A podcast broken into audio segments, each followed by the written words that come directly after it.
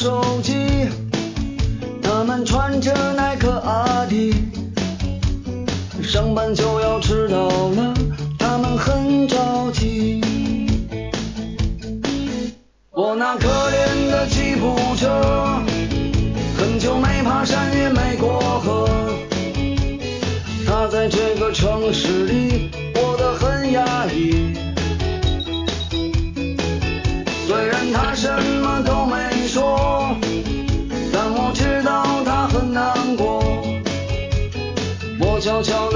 下愿望，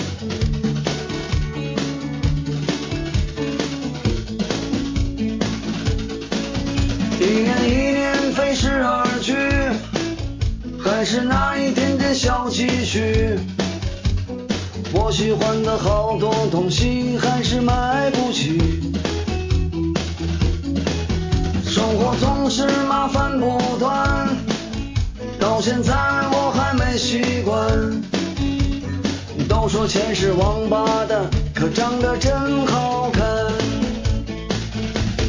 慌慌张张，匆匆忙忙，为何生活总是这样？难道说我的理想就是这样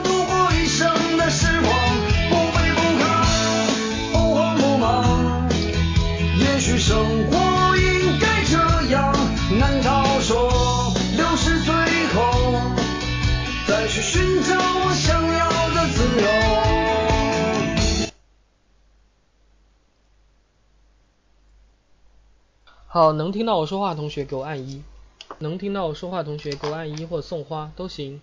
来，给面试小班咨询 QQ 群二七三三七三三二九送朵花。嗯嗯，嗯，就这么几位同学能听到我说话吗？其他同学都听不到啊？好，那我不管了啊。嗯，可能其他同学还比较腼腆，但是我想跟大家说的是，综合分析，甚至是我们的面试。最重要的一点是什么？就是敢于开口说话啊！在座有七十位同学，这么多同学，必须要做到的一件事情，不是认真听老师讲课，而是听完我讲课之后，能够敢于开口说话。不敢说话的，我想这样的同学啊，是很难上岸的。为什么呢？因为你在考官面前的语言表达，比平时会紧张更多。如果说这个圈是你本身的水准的话，那你在考官面前答题可能只有本身水准的八成。所以你只有两种方法可以让你的答题变得更好，一种呢是把外面的圈变得更大，那么自然的里面这个八成的圈就会跟着长大，对吧？另外一种呢，如果说你外面的圈是固定的，你就需要把里面的给它撑大。对不对？所以这样想来，大家就应该清楚，不管你是想提升本身的答题水准，还是想让自己在平时能够更加的从容不迫，总而言之，练习是必不可少的。所以我希望大家重视这一点。接着往下说，今天呢，我就要跟大家讲的一节课是什么课呢？是综合分析课。我在小班呢也是主讲综合分析的，所以我今天呢。主要跟大家分析一下我们的综合分析在公务员面试当中所占的这个位置。很多同学呢，其实啊，我见过大部分的同学呢，他们都是觉得综合分析很难。为什么难？难在哪里？怎么就难了？这个是每位同学都需要思考的。最大的难处呢，是很多同学讲我在答题的时候怎么样啊？说不出话来。一开始我很疑惑，我问他们：“那你平时说话会结巴吗？不会。那为什么答题的时候就讲不出话来呢？啊，很简单，为什么？大家想清楚就应该明白。我们综合分析和别的题型答题最大的区别在哪里？最大的区别在于，综合分析不是简单的说话，也不是有思路的说话，而是有思路的把话说好。如果把我们的面试题分为两大类型的话，那么综合分析是独立的一种题型，另外的组织题啊、人际题啊、应急题啊，它们属于一个大系统。为什么这么说？甭管你解决的什么问题，但是我们要看到的是，组织题、人际题以及应急题，它永远问的是你怎么办，对吧？问的实质上是你的实际操作能力。但综合分析题不会，综合分析题永远问的是你怎么看，所以这个看与办就是它的区别了。我们讲做事要实干兴邦，要脚踏实地，所以对于这种问你怎么办的题目，我们就应该做到的是用最简洁明了的语言，把该讲的说清楚，把该说的讲明白，把该做的都做到。这就是什么？这就是另外三种题型要达到的。至于这个题目答题的过程当中需不需要好词好句呢？我可以这样跟大家说：没有好词好句的组织题、应急题、人际题，一样能答得非常好。所以呢，这一类怎么做怎么办的题目，可以说他们要求的就是你有清晰的思路。只要你的思路是清晰的，只要你。所说的顺序是对的，你的逻辑是明了的，那么你的这个答题，你的这个怎么办的答题就说的非常好。那么反过来讲呢，如果你遇到的是什么呢？遇到的是综合分析题，这就不同了。为什么不同啊？一道综合分析题，你光是把你怎么想的说清楚，结束了吗？没有结束。一道综合分析题，你怎么想说清楚之后，你得到的只是一个干瘪的语言。你会发现，你这样的论述，你不但不能吸引考官，反而会让你自己都觉得说着很不怎么样啊，顺口。这就是很多同学说我无话可讲，为什么无话可讲啊？因为你只是简单的把你所想的最基础的点讲出来了。我打个比方。很多同学说啊，我要去 A 地，对吧？我要去一个地方。那么平时答题的时候，那你就说直说我要去啊。平时说话的时候，你跟朋友就直接讲我要去什么什么什么什么地方啦，对不对？但如果这个时候你要写诗，你怎么办呢？你要写一篇赋，你怎么办呢？你能说我要去那儿吗？啊，这么想听起来就不文雅，对不对？虽然我们的综合分析题答题还没有达到写诗写赋的那种程度，但是它也在考察你的口语表达能力。口语表达能力强，讲话说话答题讲的比较优雅，讲的能够像演讲一样，讲的有气势，讲的有自己的特点，讲的能够吸引考官，打动考官。当然。比机械化的像答一道什么客观题一样的答题要好很多，所以我想跟大家说的是，答题大家首先要做到的是多练，在不断练习的过程当中呢，才会有所领悟，才会了解每一个题型到底应该讲什么，应该答什么。啊，请我们的黄马甲同学把这个呃山西的干掉兔子。给他一个二十四期的马甲，他要进去陪别人练习。老学员进群找管理哦。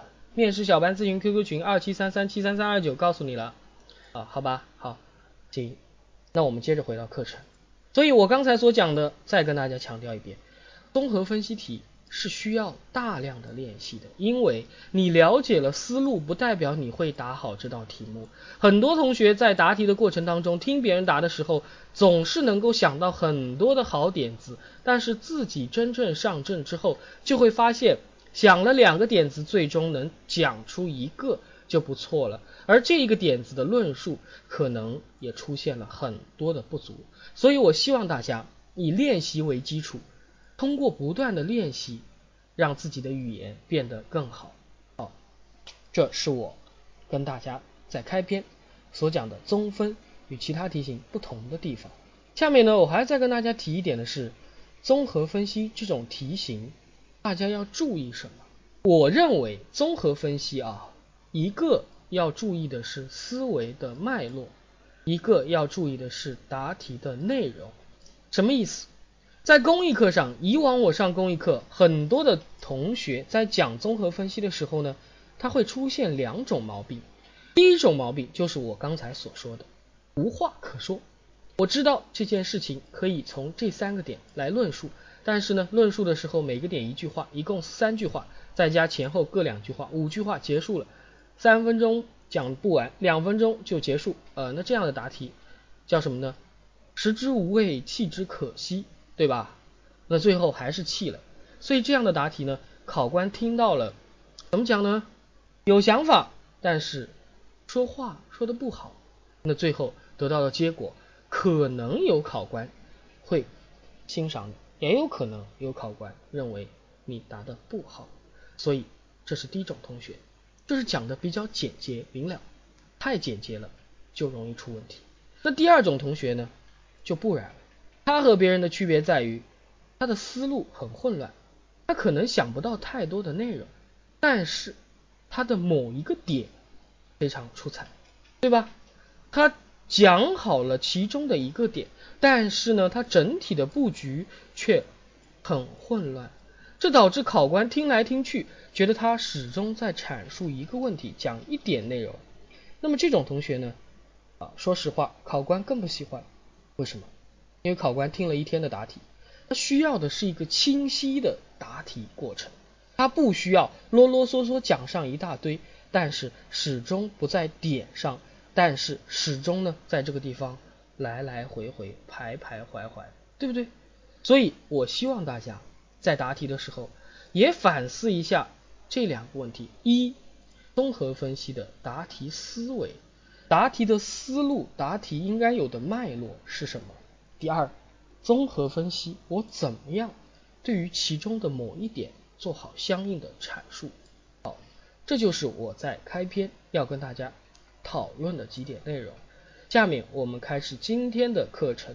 今天的综合分析课程呢，我们的公益课呢，照往常的惯例，我还是给大家带来三道综合分析题。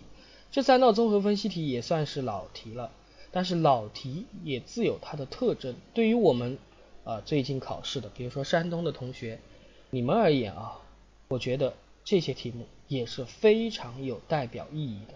能把这些题目答好，你们就能够把。综合分析弄清楚，需要答题的啊！但是智达小八和薄荷，你们两个人在我说完之后再抢麦，现在不要抢麦哦，我先把你们踢下去。现在我来读题，读完题之后，我喊三二一，你们在抢麦。最近在微博上流行一个词，叫做“中国式过马路”，就是凑够一撮人就可以走了，跟红绿灯是没有关系的。对此你怎么看？三二一，还有其他同学吗？好，行，有四位同学，那行，那我们就给前四位同学一个机会。贵州飞鱼、薄荷、刚狼、小八，我现在呢已经把你们分别和一号面试小班咨询 QQ 群连麦了，请你们呢依次的打开麦克风试一下麦，好吗？喂，喂，现在是贵州飞鱼，贵州飞鱼，你开麦说话。哎，有，喂喂喂，有声音吗？好，你可以，那你关麦。薄荷，你开麦。嗯，有声音吗？好，你也可以。来，刚狼，你开麦试一下。喂，有声音吗？好，可以。白纸，白纸，你最后试一下。哎呀，稍等哦，我还没有把白纸连上啊。白纸，白纸。老师你好。好，我可以听到，行。那贵州飞鱼、薄荷、刚狼、白纸怎么不对？好像小八上下去了是吧？那行，你们四个人思考一下，然后依次作答。第一位同学答完了之后，第二位同学开始答，好吧？怎么样抢麦啊？右上角不是有一个抢麦吗？你们没有看到吗？PPT 在加载中的，退出去再进来一下就可以了。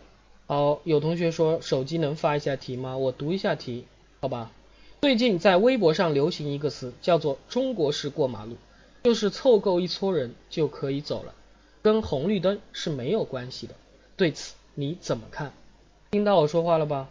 可以开始了，可以开始了。没事儿，如果昨天的老师正好也讲到这个题目的话，那我今天讲也没问题啊。每个老师给大家的最后的结果也是不一致的，就是说从不同的角度看待问题就可以了，明白吗？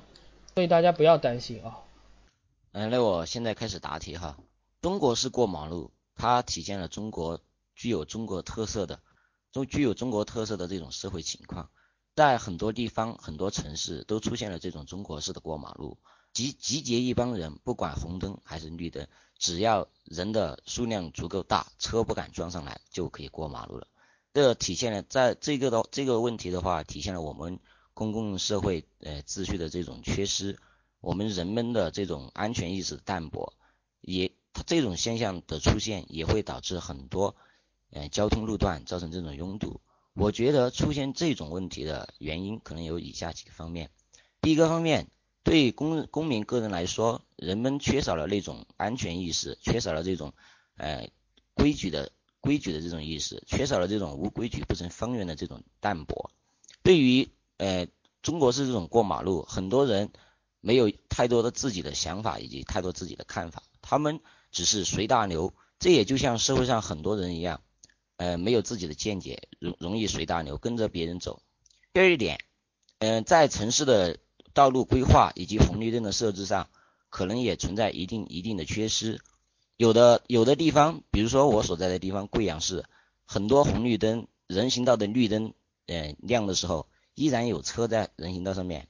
红灯亮的时候，车肯定红灯亮的时候车会更多，这就出现了。不管是红灯还是绿灯，只要有人你过马路都是一样的情况。你即使等到了绿灯，你过马路的时候依然还会有车，所以就让即使有一遇到有一些意识比较强的人，也会也会产生这种中国式的过马路。这种的话不是我们的原因，而是市政设施的原因。第三一点，对于这种过马路没有一种长效有效的机制来对它进行管理。对于这种中国式过马路乱闯红乱闯红红绿灯的人。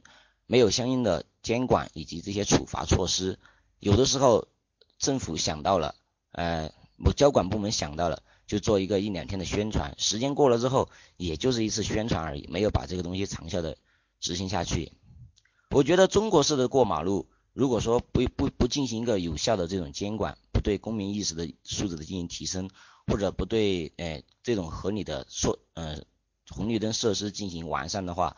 会造成社会会造成社会的这种混乱，会造成交通的更加的拥堵。我觉得需要这个要解决这个事情的话，从需要从以下几个方面入手。第一，加大公民这种呃秩序意识的呃宣导，让更多的让更多的公民知道这件事情，让公更多的公民遵守交通规则。政府方面需要对公民进行合理的引导。第二方面，呃对。对城市的一些不合理的，呃，不对城市的一些不合理的红绿灯设施进行改变，让保证在呃红绿灯、人行道绿灯的时候，绿灯嗯路上是没有车，这样的话才能在设施方面引起大家呃在设施方面得到真正的做到红灯停、绿灯行。第三一点，政府部门要把这个中国式过马路提到一个呃新的议程上面来。我们作为政府的这种作为作为政府部门，需要把这种呃过马中国式的这种过马路，要建立一个完善的这种机制、监管机制以及处罚机制，在在呃监管上面给予更多的重视，而不是说做一次两次的研讨会，需要怎么长期的呃需要长期的这形成一种机制。总的来说，中国式的过马路，它有很多方方面面的问题。要改变这个事情，不是一朝一夕就能来改变的。作为个人来说，我们要从自身做起，努力的改变，从每一个人身上做起，努力的去改变这种中国式过马路的情况。呃，回答完毕。好，下一个薄荷，你来回答一下这个题目。我四位同学答完了之后，一一起点评啊。好的，我现在来回答一下第一道题。对于中国式过马路，我认为首先存在即合理，这种现象的存在具有一定的现实性，因为对于部分路段而言，存在着红绿灯过少或者嗯在斑马线线上司机不礼让的现象，而在这种客观存在的现象下，必然会存在一种中国过马路的现现状。但是，我认为这种现象存在的背后，还具有一定一一定的问题，值得我们反思。例如，嗯，在中国式过马路的背后，存在着一些危险性的隐患，并且它可能对我们的交通系统存在着一定的压力。其次，我认为这种现象存在的背后具有其原因。第一是，嗯，中国的交通。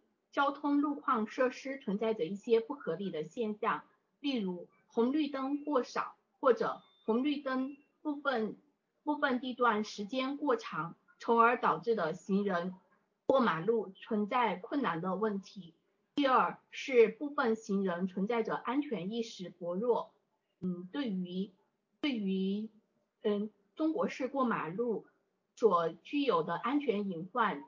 嗯危险危险意识不足的原因，嗯，第三也存在着部分的司机对于行人过马路没有一个礼让的意识，没有没有这种嗯能够相互谦让的这种态度，嗯，最后我认为正所谓非知之难，行之为难，非行之难，终之失难，嗯，我们意识到这种中国式过马路现象。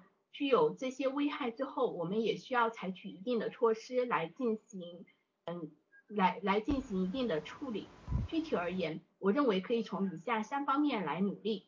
第一是交通管理部门，交通管理部门对于我们的部分红绿灯路段可以进行一个充分的规划以及合理的设置。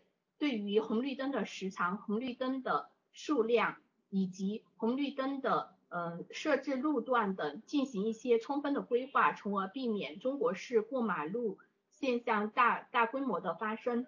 嗯，第二是对于我们的行人而言，我们可以采采取一些宣传措施以及嗯推广措施来培养他们的交通意识隐患，同时也可以通过一定的呃查处措施以及处罚措施来加大对行人。这种过过马路不文明现象的一种处理。第三，我认为对于我们的广大司机，也需要进行一个，嗯，也需要进行一个礼让行人的这种意识的培养，让更多的司机能够意识到，人人，呃，我为人，人人为我，我为人人，从而大家都能够有一种互相谦让的，呃，意识，从而减少这种中国式过马路现象的发生。嗯，考生回答完毕。下一个。呃，啊，现在我来答一下第一题。随着我国经济的高速发展，那城市化的加快，人们的生活节奏越来越快。那么在微博上流行了一个词，叫做“中国式过马路”，就是这种中国式过马路对这交通造成会造成啊一定的不利。那么我觉得。究其原因呢，有几以下几点。第一个是在一些地方，我们一些人对这个安全意识比较淡薄。第二就是我们的交通设施不够完善。第三就是我们的监管不够力度不够强不够大。第四就是，那么我们平时出在马路的时候，有时候啊都看不到那些交警，就是说这种监管监管比较少人。针对以上原因，我觉得有以下的对策，就是首先通过通过监管监督啊加大监管加大监督，来让行人规范。第二个就是完善交通设施设备。第三就是呃对群众宣传对人民宣传，就是让大家有一个安全意识，过马路的安全意识。第四就是通过媒体啊，正确引导媒体的引引论啊，让大家呃有一个氛围，就是呃遵守交通规则光荣，违反交通光规则可耻的一个氛围。觉得做到，我相信做到呃以上几点，我觉得我们的社我们的这个交通也也会越来越好。那么中国式过马路的这个词啊也会被去掉。好，回答完毕。好，白纸，你来回答一下这个题目。考生开始回答第一题。中国式中国式过马路在微博上成为一个流行词。是在是存在于是存在于我们现实社会当中。由于经济由于经济发展城市化城市化推进加快，在中在布局在城市规划布局合理方面存在一定的问题，没有足够考虑到行人过马路的。过马路的问题，让让行人在过马路时造成很多不方便。嗯，从从而对而对于从而对于从路人来这一方面来说，路人的法律意识、规则意识比较淡薄，明明交通规。交嗯没有严格的遵守交通交通安全法规，并且对于自身的安全意识也没有引起注意，这样让自让自己置身于比较危险的过马路的环境下。还有就是礼让意识也不够强，在交在过马路时。没有在交在过马路时没有没有相互没有对过往行过往车辆有一个礼让的意思。对于对于这些原因，我认为可以采取这样这样一些措施。第一个是完善，第一个是完善城市。交通道路规划建设，增加增加在交通在在十字路口交通比较拥堵的地方，多设置一些天桥和地下通道。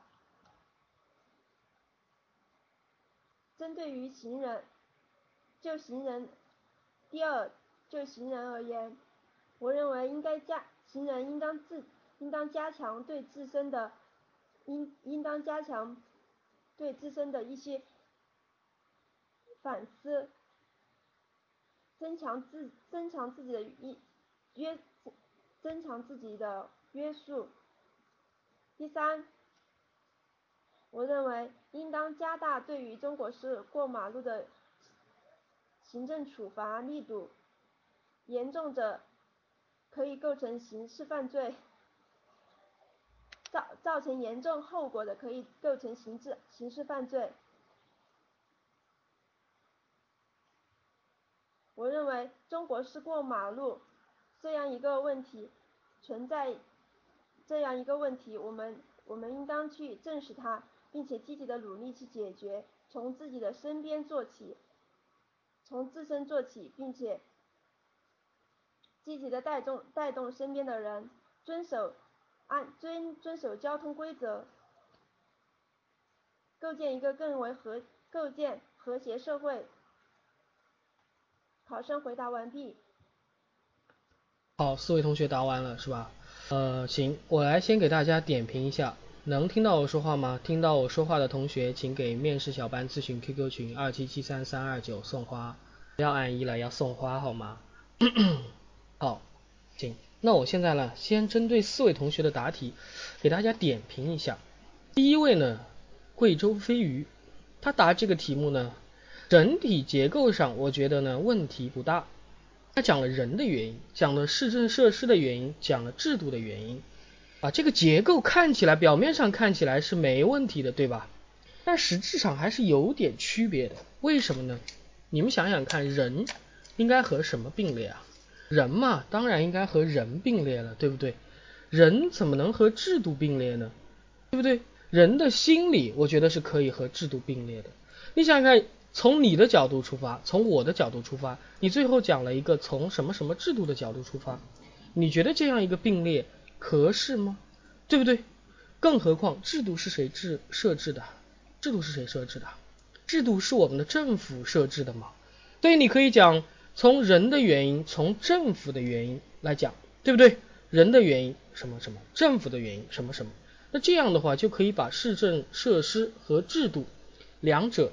结合在政府这一个模块下面一起来讲，那这样你的答题条理性会更好，明白没有？整个的逻辑也清楚。人的原因有哪些？我下面会跟大家慢慢的说。第二位同学呢是薄荷，薄荷这个答题我听得出来啊，可能这个很长时间没有答了，所以一开始比较紧张。后面的解决措施整体还是可以的，但是呢不要笑场啊，笑场是要扣分的。对不对？但是前面你这个答题紧张，紧张体现在哪里呢？第一，你把首先、其次和第二、第三混用，更何况其次就是第二，你还能给我用出来，这个说明你已经非常紧张了啊！所以这个地方要注意。第二，你想想看，首先你谈的是什么？谈的是这件事情怎么样？在你讲其次的时候，你突然跟我说。其次，我们也要注意到它有什么什么什么样的原因。你有没有想过，如果你真的想怎么样啊？分析原因的话，你应该在首先、其次、再次每一点来讲原因，这样比较合适吧？明白吗？你的原因应该是一个并列关系，而不是一个承接的。前面第一点讲的是是什么，到其次讲了一点原因，然后到第二又讲了一点原因，第三。啊，那这个样子，你看看，考官如果稍微认真一点，像我听的就会觉得这个中间这个逻辑顺序实在是有点滑稽吧，对不对？所以这个地方要注意。第三位同学，刚朗，我在小班跟大家着重强调过一件事情，我说什么呢？有一类同学他喜欢干这样的事情，所有的题目第一句叫什么？随着经济的发展。随着经济的飞速发展，我想问大家一个问题：中国式过马路和经济发展有有关系吗？谁说经济发展就一定会出现中国式过马路的？没有吧？更何况你是怎么说的呢？随着经济的发展，我们的生活节奏越来越快，意思就是经济发展的越快，生活节奏就越快，是吧？那你想想看，很多发达国家他们的生活节奏非常慢呀。所以你这个第一句话听了就让我很奇怪。其一，奇怪在哪里呢？第一，经济发展和这个题目实质上是没有关系的。你这样的说法就叫做随大溜，就叫做什么呢？就叫做统一，就叫做模板，明白了吗？所以什么叫模板？像你刚才这样答题就叫模板。什 什么叫模板？明明和这个没关系，我非要把它讲出个关系来。难道这不是模板吗？所以在回答帽子，在讲第一句话的时候要慎重，和经济发展有没有关系？没关系，就不要讲经济发展，对不对？比如说你说的什么呢？随着生活节奏的越来越快，随着我们每天时间的越来越少，很多人在过马路时变得越来越急。中国式过马路就是在此基础上。应运而生的一种提法，你看我这样说是不是比你的那个要好得多啊？想想看是不是？我这样说是层层递进，最后联系到中国式过马路，对不对？你讲的这个就和中国式过马路有一定的距离，那这样就不太好。那么刚狼呢，在下面的答题当中啊，他就是我跟大家提的第一种同学，什么同学呢？他每一个点大概都知道。大家可以课后听录音，我就不说了。每个点都可以怎么样呢？讲一些，但是它每个点呢，也就只能讲一些。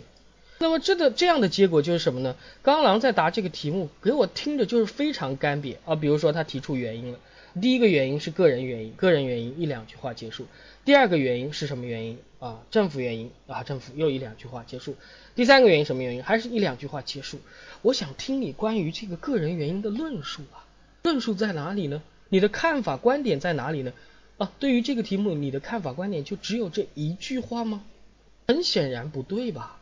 所以你要清楚，干瘪的答题是不可能好的，干瘪的答题就不容易吸引考官的注意。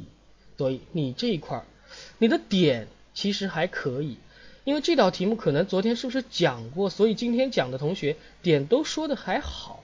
但是大家要清楚一点，在和别人讲同样的点的时候，如何把点讲得比别人更好，这就是我们。能够比别人强的真正的方法，对不对呀？呃，如果你能想到和别人与众不同的新的点，那当然是更好的。那想不到新的点，我只能想旧的点，那怎么办呢？我只能把这些和别人雷同的点讲得更完美，对吧？这是刚狼的答题。第四位是白纸，我不知道是为什么啊。既然大家都说昨天这个题目有讲过，那为什么很多同学今天答题的时候依然？战战兢兢，如临深渊，如履薄冰，很结巴呢，这就是一个问题了。哦，其他同学练习过，那当然也行。嗯，总而言之，昨天没听过。总而言之，第四位同学白纸给我一上来的感觉就是紧张，而且不是一般的紧张。当然了，比那些结巴的同学要好得多啊。在座的四位同学都没有严重的结巴，这个是一件好事。紧张到什么程度呢？紧张他自己也知道有问题。比如说他说了一个严重者，严重的人，对吧？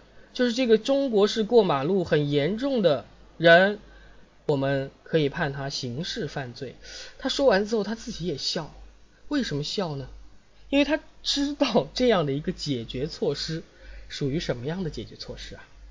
属于理论上是可行的，实操上面怎么样呢？没有任何的。实际操作的余地，什么叫严重？如何去抓中国式过马路？这就叫想当然了，对不对？在我看来，要谈的解决措施，首先你要有可操作性，就是可行性；第二，你要相信这样的一种做法要顾及成本，对不对？第三，你要相信这样的一种做法有深度。哎。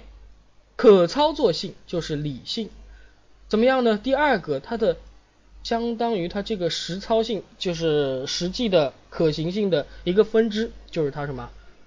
实际要花多少钱，对不对？这个也是要注意的。第三个呢，我说的要讲的是有深度。为什么我着重强调这三个点呢？其实可操作性就包含了第二点，但是在实际答题的时候，有很多同学会犯的一个最大的错误就是啊。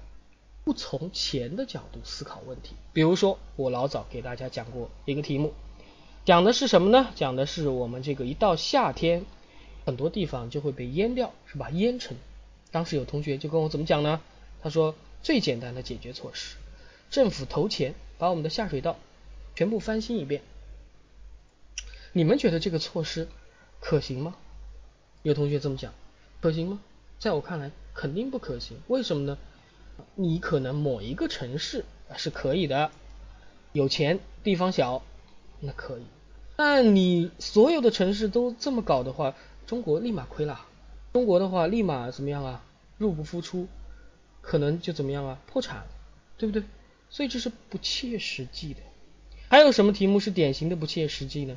啊，比如说有春运，是吧？春运难。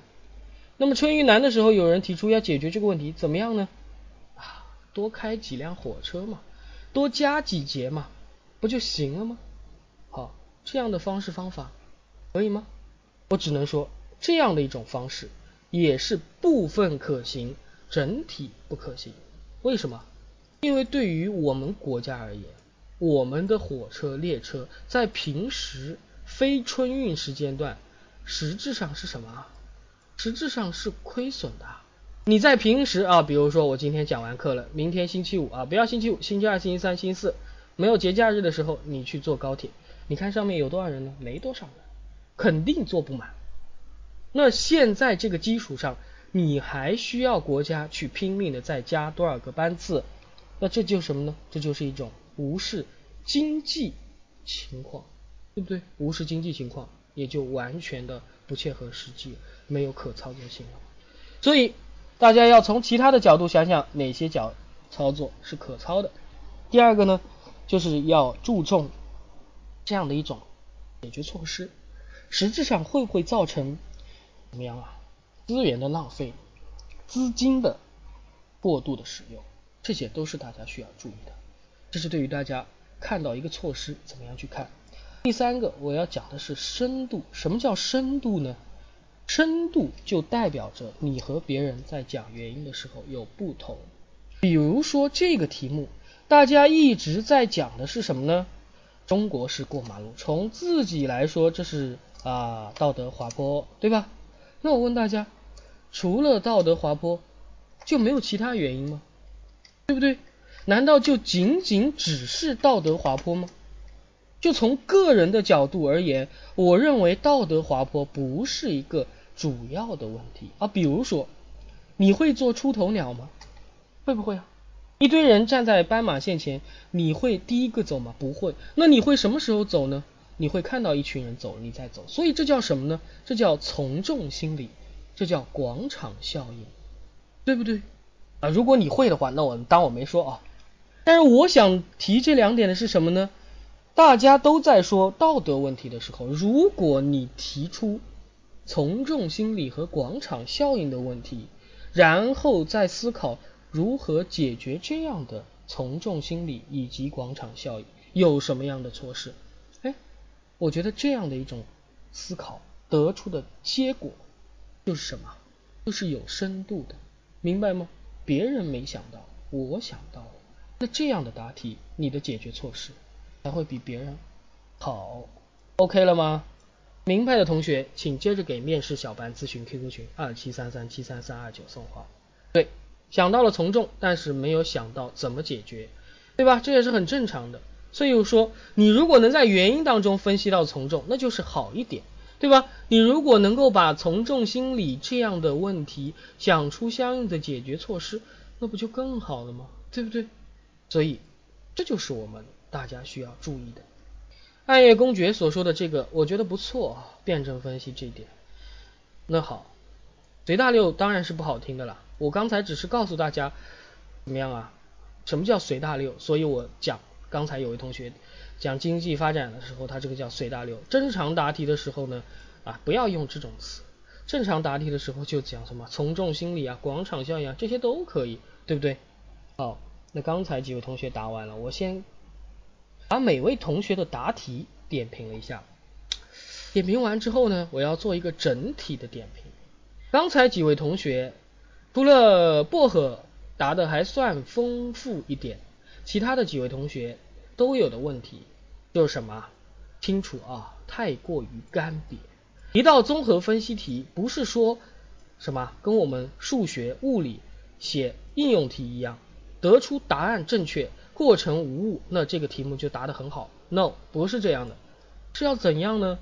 得出最后的结果之前，需要有丰富的论述。以丰富的论述吸引考官，以丰富的论述引出自身的推论，那这样的一个过程完整无误，既好且美，对吧？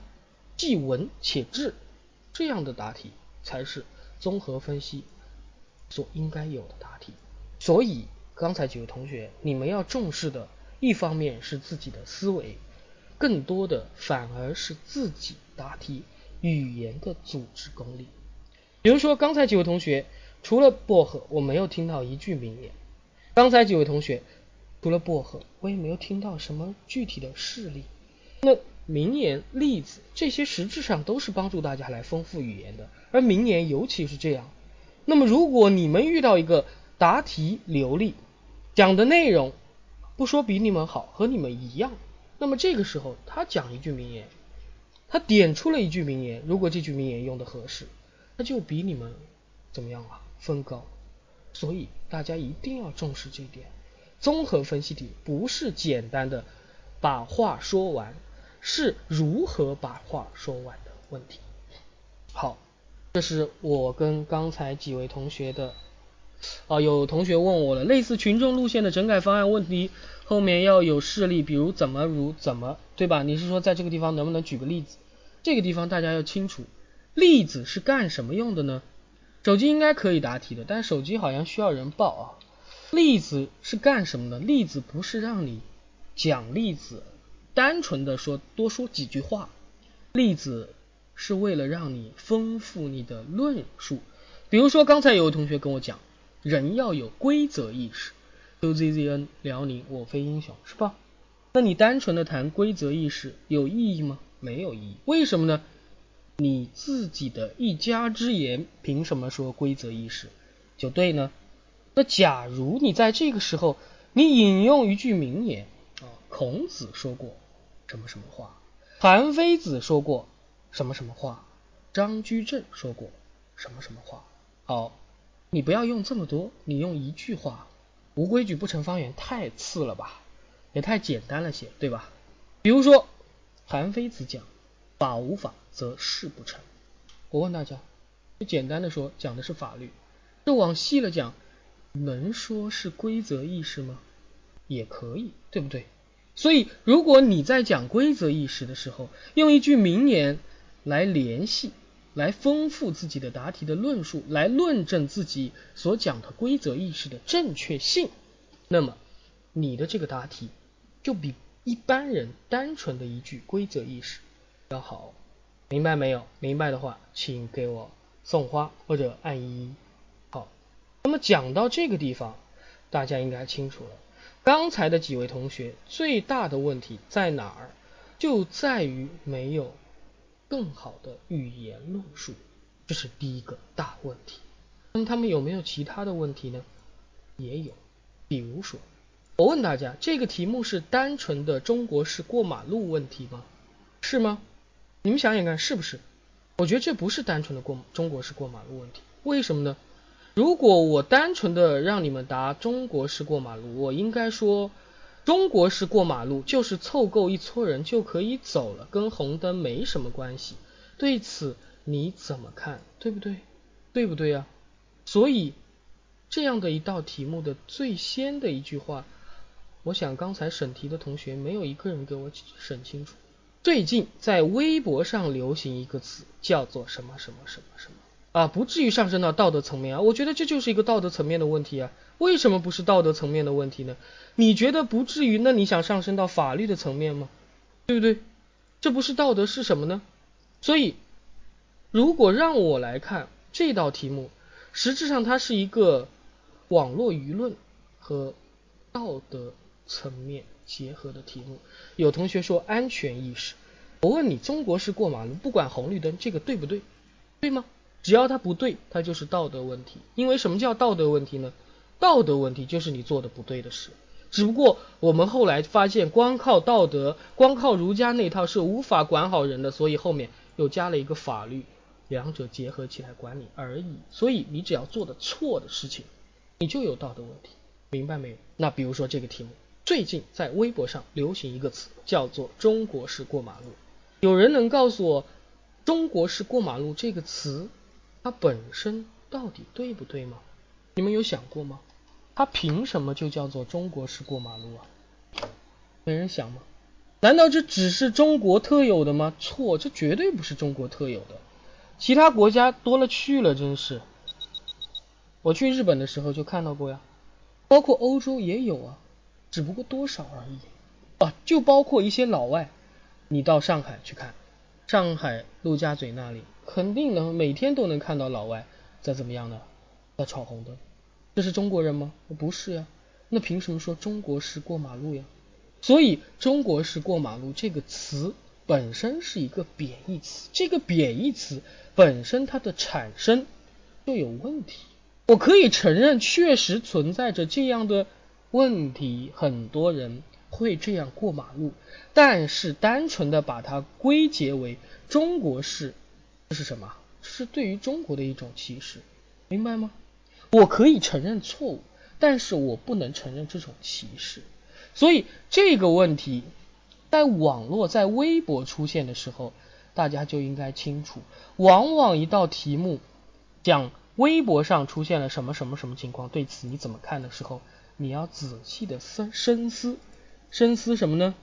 深思什么？这种网络的意见建议对不对？因为网络往往它的意见建议是一边倒，是偏向负面的。大家可以去看公务员系统，对吧？不管你什么公务员，在网络上都是被骂的狗血淋头的。为什么呢？因为网络和现实不一样，在网络上肆无忌惮，我想怎么骂就怎么骂，我想怎么发泄就怎么发泄，所以往往怎么样啊？会和现实并不一致。同样的。中国式过马路在网络上也是如此，这在网络上提出的，并不是真正的公允的说法。所以，如果我来答这个题目，我在帽子里，我在后面谈自己的看法观点时，我一定会强调一件事情：这个中国式过马路的说法是有问题的，它并不是中国人的普遍做法啊。比如说我，一般来说我是不会去。闯红灯的，当然一般来说，但是如果我今天非常急，我可能看没有车，我也会走。但你能说我典型的中国式过马路吗？你能说我天天就这样吗？不对的吧，对不对啊？所以这个地方大家要分清楚。好，下面我来和大家谈谈我的答案。这是老题嘛，所以我是有准备好答案的，大家听听我的就行了。最近。微博上的一个热词，调侃了一种社会上的现象：中国式过马路。就我来看，中国式过马路确实不文明，但是一而概之，不分青红皂白的指责它，于事无补。深入思考，理性探讨，客观公允的看待，才有解决之道。好，这是第一段，这是帽子怎么说的呢？对于这个问题，我怎么理解？很多同学习惯在帽子里发表自己的意见，实质上，我觉得帽子最大的作用就是引出下文，所以你只需要把背景交代清楚，引出下文就 OK 了，不要在这个地方讲太多的意见看法。为什么呢？因为你一旦在开头讲的观点不对，或者说出了偏颇，比如说刚才有个同学打个比方，他讲这个题目的时候说。中国式过马路如何如何就是不好，怎样怎样，对吧？刚才几位同学都这个想法，那么会造成的什么结果呢？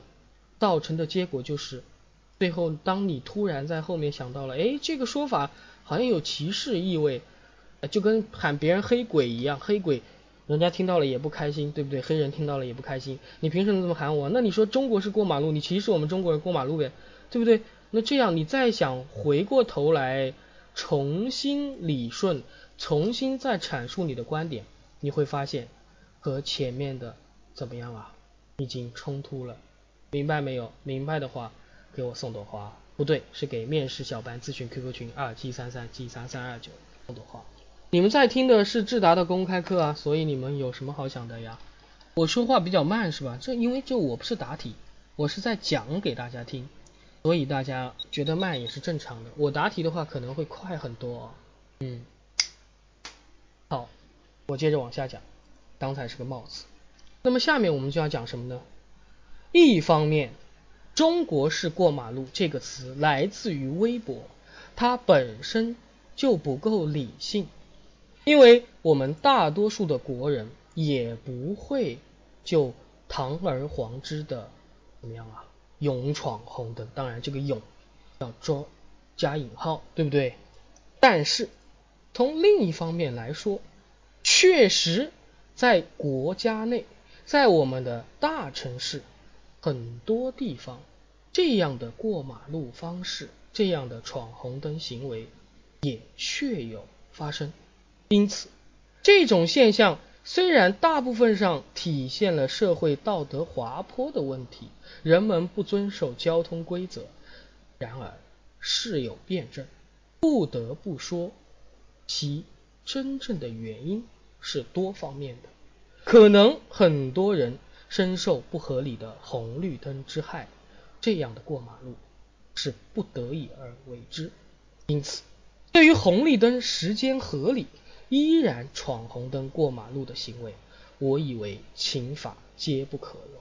但是，当我们自身换位思考，当你急着上路却被长时间的红灯所堵，当你看着公交车呼啸而过却苦于红灯的闪烁，你这时候是否也会迫于无奈闯红灯赶时间呢？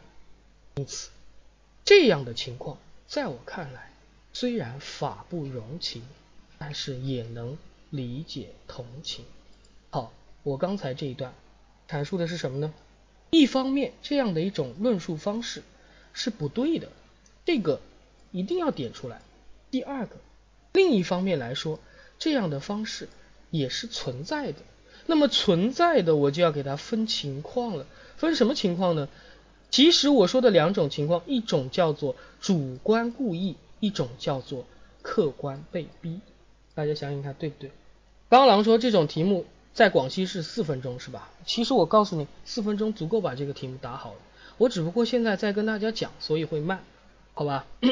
我马上过会儿可以尝试给大家讲给大家听一下。大家清楚没有？刚才我这个地方讲的实质上是什么呢？中国式过马路也是分情况的，不要以为中国式过马路它就是一种情况。哪两种情况呢？一种叫做情法皆不可容，叫做主观故意。打个比方，红绿灯时间很合理。呃，你还有几秒钟就绿灯了，十秒钟绿灯你不等啊，你非要闯红灯，这叫什么呢？情法皆不可容，对吧？另外一种情况叫什么呢？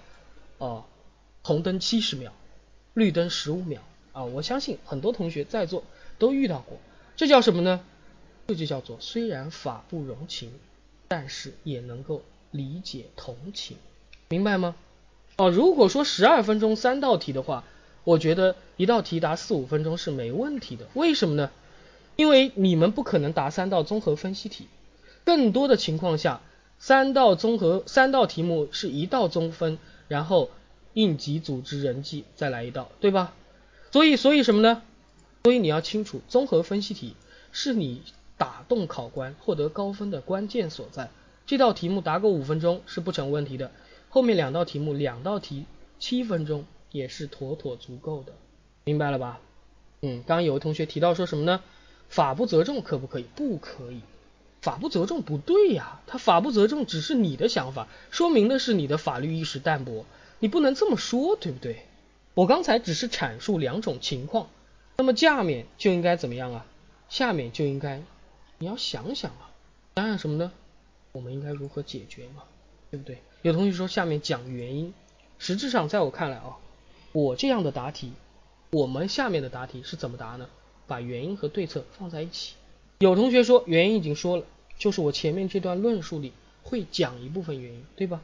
但是我下面呢会更详细的去谈，所以谈的时候，因为我从人主观客观两个角度去出发，所以在论述的时候就可以两段统筹全局，把该讲的都讲出来。这就避免了有的同学前面讲原因，然后又讲对策，啰啰嗦嗦啊，出现矛盾的情况，明白了吧？嗯，两种情况，哪种？我再跟大家说一遍，第一种叫做什么？被逼无奈啊。第一种叫做主观故意，第二种叫做被逼无奈，明白了吧？主观故意就是什么呢？明明还有十秒钟就是绿灯，绿灯的时间也蛮长的，那你非要去闯红灯，那叫中国式过马路。对吧？这种情况下，你如果一堆人非要闯红灯，这叫中国式过马路。另外一种情况呢，啊，一堆人看到了红灯七十秒，绿灯呢十二秒，那这个时候呢太长了，那这个时候叫什么？被逼无奈，明白了吧？好，那我接着往下说。对于上述的两种人，光有可怜痛心、理解同情还远远不够。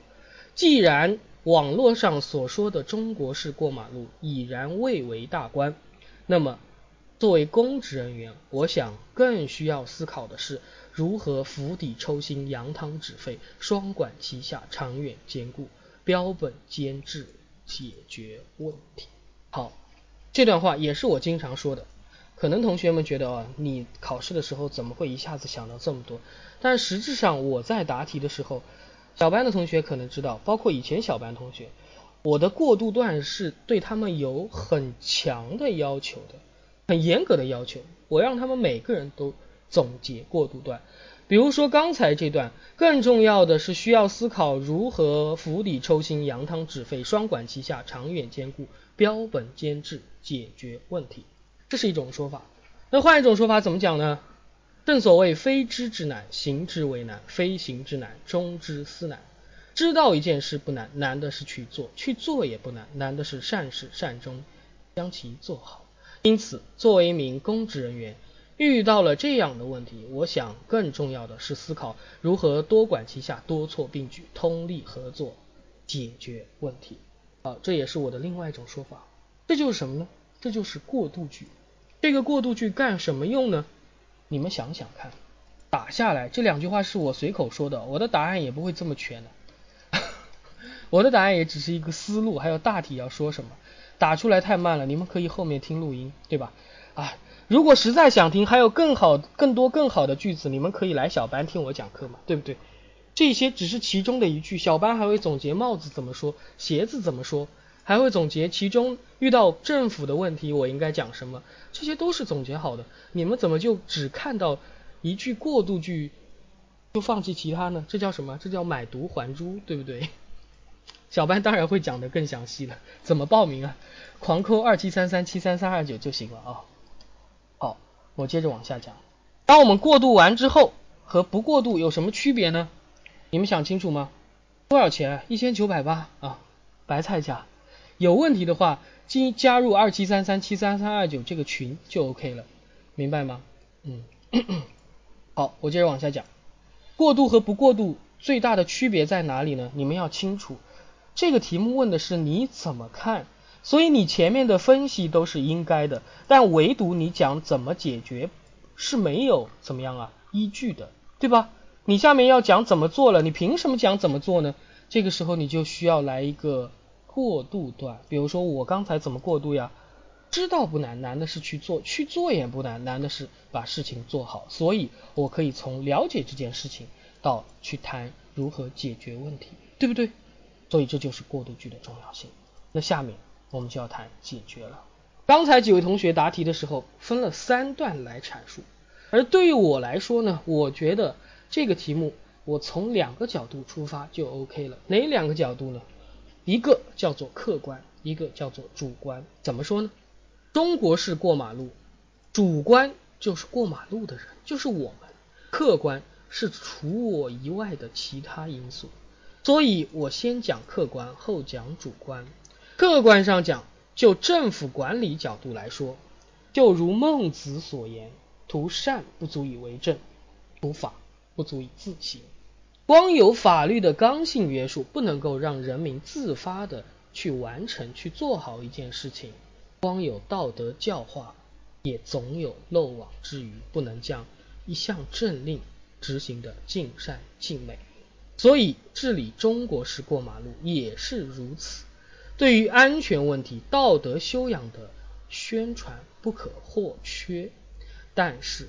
我认为更加重要的还是加强法治建设，科学立法，严格执法，违法必究，执法必严。如果提高违法成本，让闯红灯者不敢闯，让法不责众者，让以为法不责众者不能闯，那么带来的必然是中国式过马路的销声匿迹。刚才有位同学说。答题的时候提的是什么呢？提的是把它上升到刑事犯罪的高度，对吧？刑事犯罪的高度太严苛了，太过了。但是我又要想又想讲这层含义，怎么说呢？怎么说呀？很简单，提高违法成本，明白没有？想想看是不是呀？我不是要加大监管力度，怎么怎么样吗？我说提高违法成本，这种论述，哎，就不会错。我提高违法成本总不会错，我抓到一个是一个，抓到这个严重惩罚，就像当年高晓松酒驾一样，对吧？可能我以前没抓到什么人，但是我抓住了这一次，把高晓松狠狠的罚了一顿，那么形成了一个什么宣传效应，带来的就是什么呢？很多人不再酒驾，所以大家应该清楚这个问题，对吧？这是法律的作用。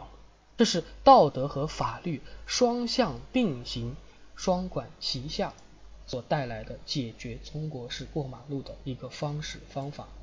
对，以儆效尤。那下面还有一种方法是什么呢？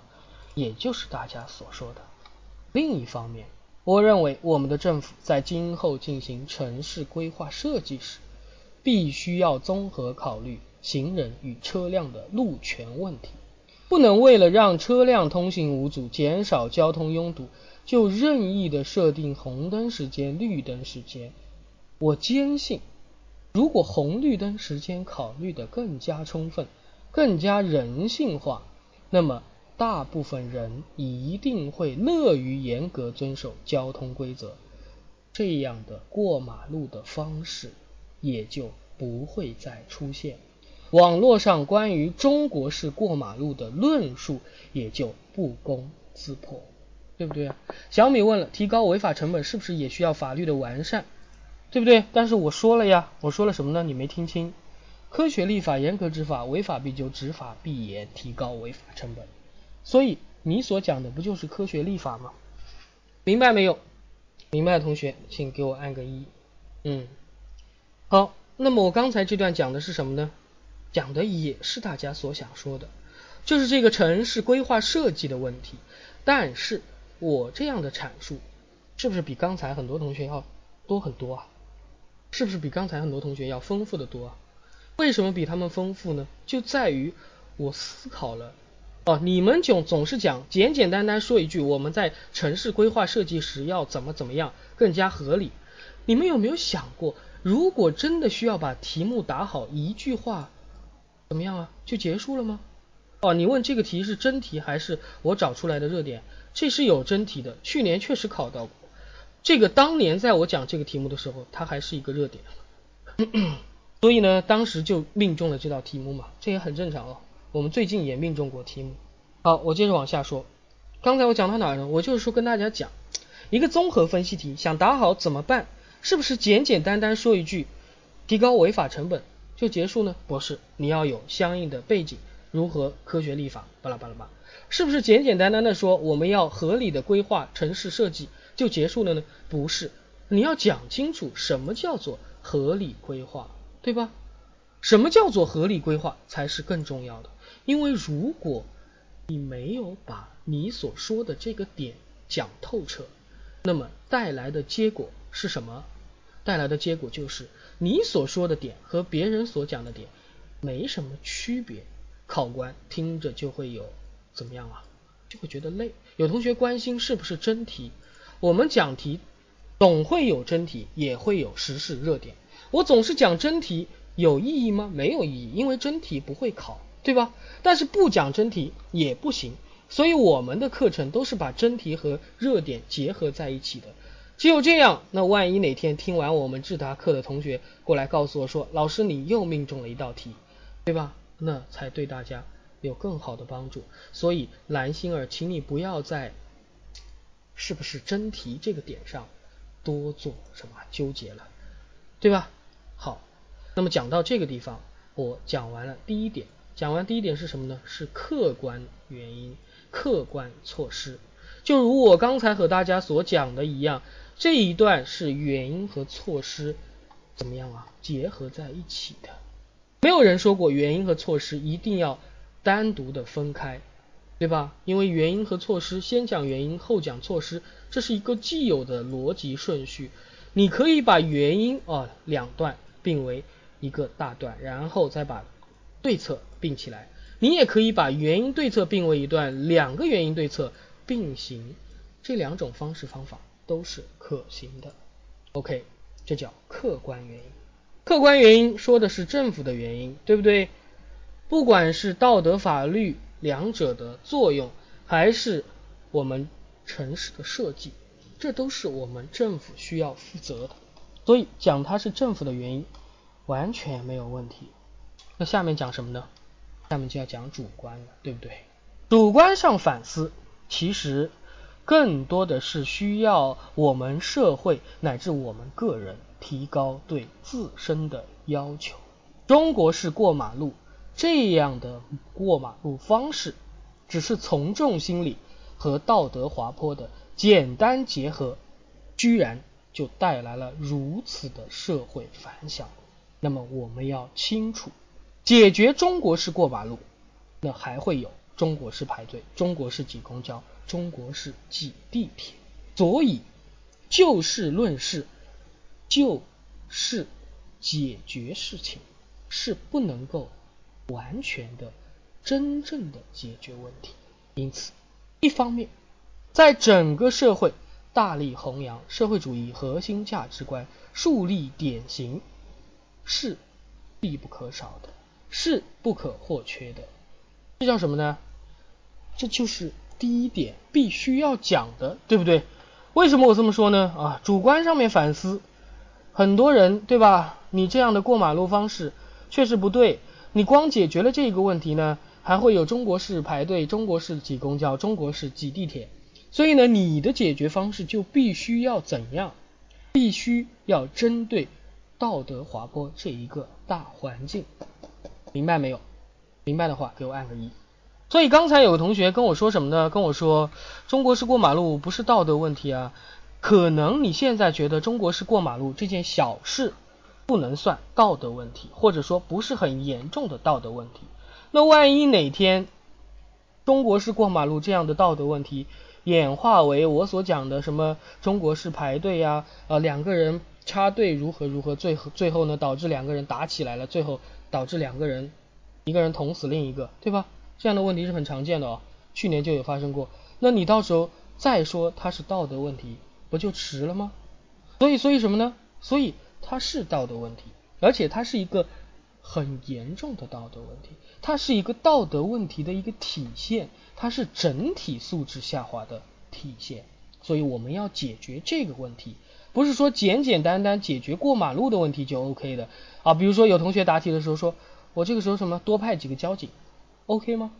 你好像貌似解决了这个问题，但是实质上呢，他以后不过马路了，他以后去怎么样呢？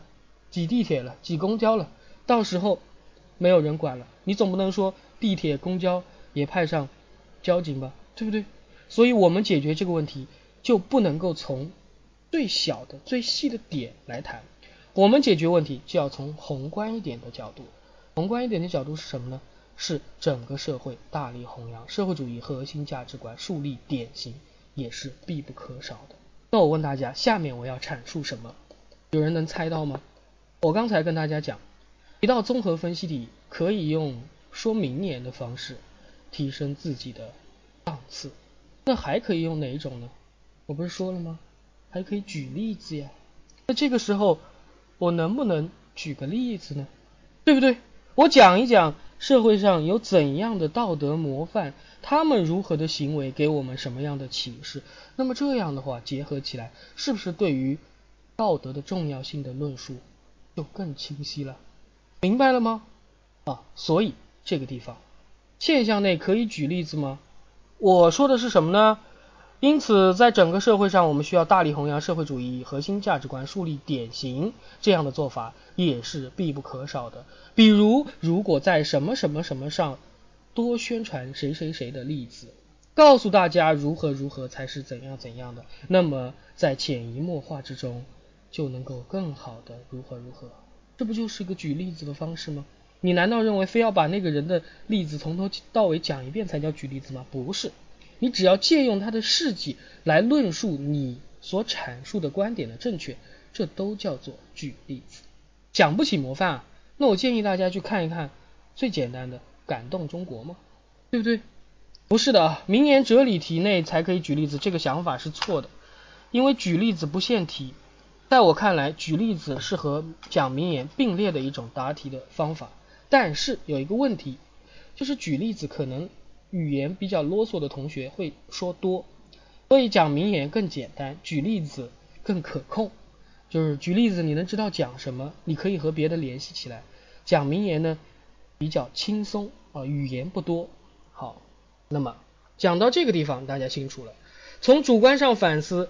从众心理和道德滑坡的结合，讲如何如何树立典型，讲怎么怎么样铲除道德滑坡滋生的一系列问题的土壤，讲怎么怎么做，这就是后面半段关于主观反思的答题啊。有同学说把综合分析当成写作文，你可以尝试着把综合分析当成申论的一种改良，因为申论会更啰嗦一点，中这个综合分析呢会更精简一点。嗯，这就是主观和客观两段的论述。最后我们再来一个茄子，安不忘危，治不忘乱。虽知今日无事，必须思其终始。我相信，只有我们政府、社会、个人，每个人都清楚自己的问题，那么类似于中国式过马路的道德滑坡现象，才能得到解决。巴拉巴拉巴拉，好，这个题目就到此为止。我发现我已经讲了很多了。那这个题目呢，因为是第一题。所以我主要跟大家详细的阐述、论述、分析啊。可能有同学说，嗯，答题都是原因对策哦。好，其实是什么样的呢？刚才几位同学答题也是原因对策，我刚才讲题也是原因对策。我问你们一个问题，你们觉得我跟他的答题跟刚才几位同学的答题是一样的吗？有模板问题吗？有吗？有的话给我按个一，没有的话给我送个花。没有是吧？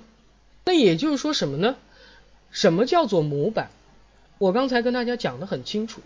第一位同第二位同学在在答题的时候讲了这样一句话：随着经济的发展，生活节奏的加快，如何如何，这叫模板。为什么？因为所有的人讲这句话，讲经济发展的时候都是这么说的，对吧？但是你把它改良一下。你把它换一个更好的方式表述出来，你把不切题的部分给咔嚓了，那么你所讲的阐述方式就完全不模板，得到的就是一个非常好的答题，明白了吧？所以什么叫模板？模板和非模板，它们的差距在于你思考的点的正确性，以及你答题的怎么样啊？语言的程度。我刚才这个答题就是直入主题的。什么叫不要帽子呢？在我看来，一个综合分析题，你要不要帽子不是关键，关键的是后面的论述。你不要帽子也可以有很好的分数，但是你要了帽子，可能会有更好的分数，明白吗？所以很多可能你们觉得，呃，有的中公华图告诉你们不要帽子，要反模板。我再跟大家强调一遍，反模板，反模板。那申论要不要反模板呢？从来没听说过吧？什么叫反模板呢？反模板不在于说法说的内容标新立异、与众不同，而在于你的阐述的方式与众不同。你所说的点，即使和别人一样，也怎么样啊？也听起来与众不同。怎么样说好帽子？怎么样说好鞋子？怎么样打好中国式综合分析等一切的综合分析的中间的内容？大家可以来小班听我上课。今天这道题目已经讲了一个多小时，看来是来不及了。好，我第一道题目讲到此为止。如果大家觉得我第一道题目讲的还行，是吧？对于综合分析题第一道题分析的也很透彻，那么大家。可以加面试小班咨询 QQ 群二七三三七三三二九，加入进去去了解一下小班的具体情况，对吧？或者给第一位的我送花，第一位已经不是你了，小班面试咨询 QQ 群。好，嗯，行，我跟大家第一道题目讲到这里。第一道题目跟大家讨论的是一个中国式过马路与网络。结合的问题，刚才提醒了，虽然这个地方网络很少，但是你也应该记住，也应该要把它怎么样啊提出来，对吧？虽然这个题目主要是讲中国式过马路的问题，但是你也要清楚，这个地方中国式过马路在网络上被提出，它也要把这个原因、这个地方的问题给讲明白。好，这是第一个题目。欢迎大家咨询智达面试小班，小班报名咨询详情请加入智达面试咨询 QQ 群，也就是我下面的这位小班面试咨询 QQ 群二七三三七三三二九，这是 QQ 群，会有会有老师倾心解答大家的相关问题。有同学问古语分析类的可以吗？我好像有古语分析类的，也好像没有。但是古语分析类在我看来就叫做名言，这个名言类，对吧？就是我们的哲理道理类，它的实质就是讲一个哲理道理，所以我觉得啊，这个是怎么样啊？是相通的，所以大家可以看下一道题。好，这是以上的第一道题目。十一号面试，十一号面试还有九天，来得及的，来得及的。九天好好练习，十天上一个档次，这是很正常的。当然需要你背啊，需要你把老师讲课的内容好好的复习总结，不然的话，嗯，神也帮不了你，对吧？之前有一个同学，他上小班课之后很长时间没有练习，然后他突然有一天找我说，老师，我觉得我突然开口啥都不会说，我就帮他总结了一下，为什么不会说呢？关键在于没练，为什么没练呢？关键在于听别人答题，总觉得别人是傻逼，别人是听起来答题都是很烂，然后呢，心里面就想着自己肯定比别比他强。我我觉得在下面哦，不上来答题，有很多同学就这个想法，为什么呢？因为你听别人答题，总觉得别人很烂，但实质上自己上来的时候呢，你就不一定比别人强。所以我希望大家还是要多练习，多答题才好。好。废话不多说，我们看第二个哲理道理题。有人说做事不求有功，但求无垢无过；也有人说做事应该明知不可而为之。对此你怎么看？这是一道非常简单的哲理道理题。我请三位同学来回答一下这个题目。林子轩、秦书以及飞宇，哎呀，又是飞宇啊！你们三位同学已经和我连麦了，来，你们开一下麦试试看。喂，听得到吗？哦，飞宇听得到。林子轩。请开麦说话，林子轩在不在？看来林子轩同学是不在了哦。我数一二三，如果不在我就踢掉了啊。一、二，在的话开麦呀。你是用的手机还是用的电脑？笔记本的话应该可以的啊。左下角有一个按住 F2 说话键，你用鼠标点一下变成自由说话模式。你完全是电流声，所以。你可能的麦克风有问题啊，所以林子轩，你换一下麦克风，再尝试答题吧，好吧，我们不能耽误时间了。情书，你来回答，你来开一下麦试试看。情书，情书在不在？向阳花先不要开麦。可以吗？向阳花先不要开麦，情书你开麦。在啊。声音好，可以听见。好，情书可以，向阳花。你来试一下，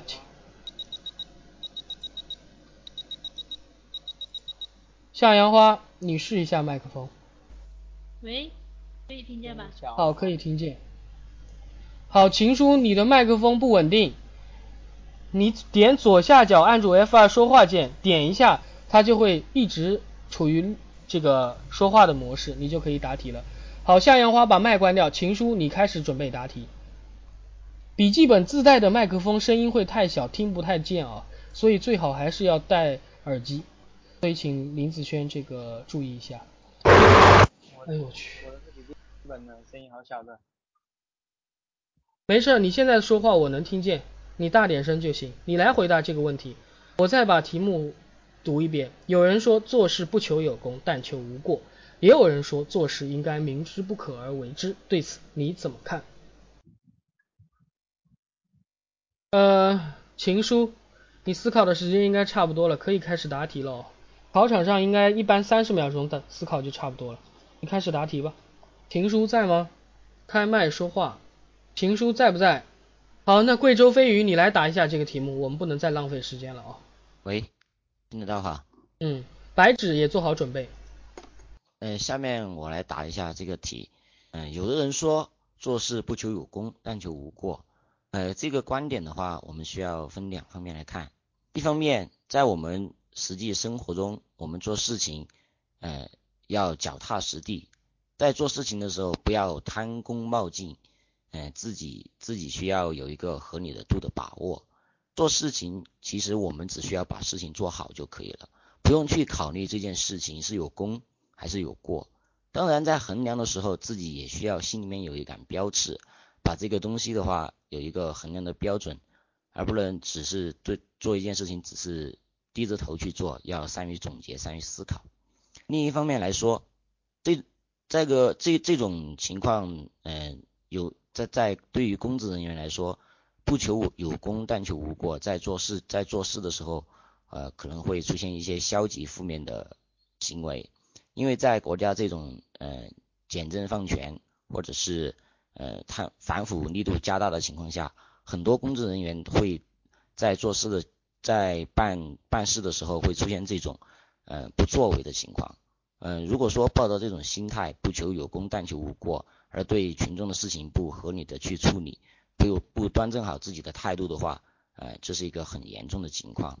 所以作为公职人员呢，我们做事的时候应该，呃，不要抱着这种不求有功，但求无过的态度，是需要把群众的事情摆在第一位，以解决群众疾苦，以解决民生疾苦为己任，认真的去做好自己工职责职责工作一类的事情。对第二个观点。做事应不明知不可为而为之，我是这样我是这样理解的。明知不可，明知做做事明知不可为而为之，这个的话也需要从两个方面来看待。一个方面，我们做事情的时候，呃，要有勇气，要有这种决心。对一件对一件事情，我们有有的时候不能先首先自我自我设限，不能把问题想得很严重，要努力去努力的去尝试。努力的去增加自己的信心，争取把这件事情做好。另一方面来说，对一些大的原则性问题，明知是不可为的，我们也不能为。因为有的原则问题，它不是涉及到我们的信心，而是法律法规、政策以以内的这种大原嗯政策以内规定的不能做的事情，那我们就要端端正好自己的心态。明知不可为，我们就要不可为。嗯，综上综上所述。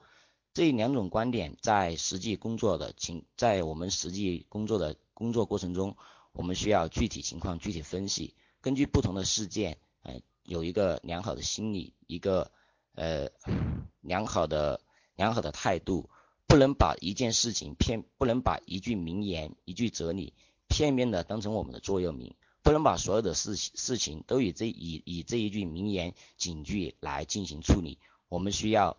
嗯，端正自己的态度，端正自己的，端正自己的行为，嗯，做到，做到把，做到在工作中做到，嗯，真正的为，为人民群众，为把，把人民群众的利益摆在第一位，这样我们才能更好的履行我们的职责，完成我们的工作。以上是我的回答。好，嗯，飞宇答的不错，下面向阳话。有同学说思考三十秒钟太短了，我告诉你，真正到最后厉害的人都应该思考三十秒，已经很充足的知道这个题目答什么了。有位同学问题目，我再读一遍题目，然后向阳花开始答题。有人说做事不求有功，但求无过，也有人说做事应该明知不可而为之，对此你怎么看？尊敬的考官，对于这两句话，我来分别说一下。第一句，做事不求有功，但求无过。从一方面来看，这是做事情的态度比较谦虚谨慎，而且呢不追求名利，淡泊名利的一种表现，比较低调的一种表现。但是从另一个方面也可以看出来，在工作中的话，呃有点过于消极，对自己要求呢不高，凡事嗯凡事呢嗯就是对自己要求过低，然后不积极进取。嗯，做事应该明知不可而为之。对于这句话，从一方面来看，我觉得是一种积极的工作态度。明知山有虎，偏向虎山行，有一种冲劲儿、闯劲儿。但是从另外一个方面看，可能在做事情的过程中，如果超越了法律的呃法律道德的范畴，盲目的去做，可能就会犯错误，可能呢就会把事情做错做坏。因此。从这两句话中，我可以得到一些启示。第一，对待工作的态度应该是积极的、乐观的，不自我设限，勇敢的向前冲。尤其是作为一个年轻人，应该有闯劲儿、有冲劲儿。第二，呃，做事情呢要怀着谦虚谨慎的态度，小心翼翼的做好每一件事情，但是呢又要淡泊名利，不过分的追逐名利。总之，如果我有机会。嗯，成为一名公务员的话，一定会在做人做事上，嗯，从这两句话中吸取精华，去其糟粕，更好的实现为人民服务的目标。回答完毕。好，向阳花答完。呃，我请这个公平的同学要尊重上面答题的同学啊。你来听公益课就是听老师怎么讲，听别的同学怎么答的。所以别人在答题的时候不要聊天，行吧？这件事情大家应该能做到吧？对不对？也不要点评，因为点评会影响上面答题同学的思维。所以，哎，等到他们答完了，老师开始讲了，你们尽可以随便的影响我，好吧？我不是批评大家，我只是给大家一个意见建议。好，白纸，你来回答一下这个题目。考生开始回答第二题。有人说做事不求有功，但求无过；也有人说做事应该明知不可为而为之。这两句话在平常在在做人做事中，成为很多人的人生人生座右铭。我对于这句话有下面的一些理解：做事不求有功，是指我们在做事的时候，不要不要急功急功冒进。过于追求功名，而忘而忘了最初的本真。而对于但求无过，我认为这是在这是指我们在做人做事的时候，有存做人做事的时候有不作为的一一种心态，为了害怕自己出错而不去做一一件事情，就就如同是。不不以就如同是，嗯，不以恶小而为之，不以善小而不为这样的道理。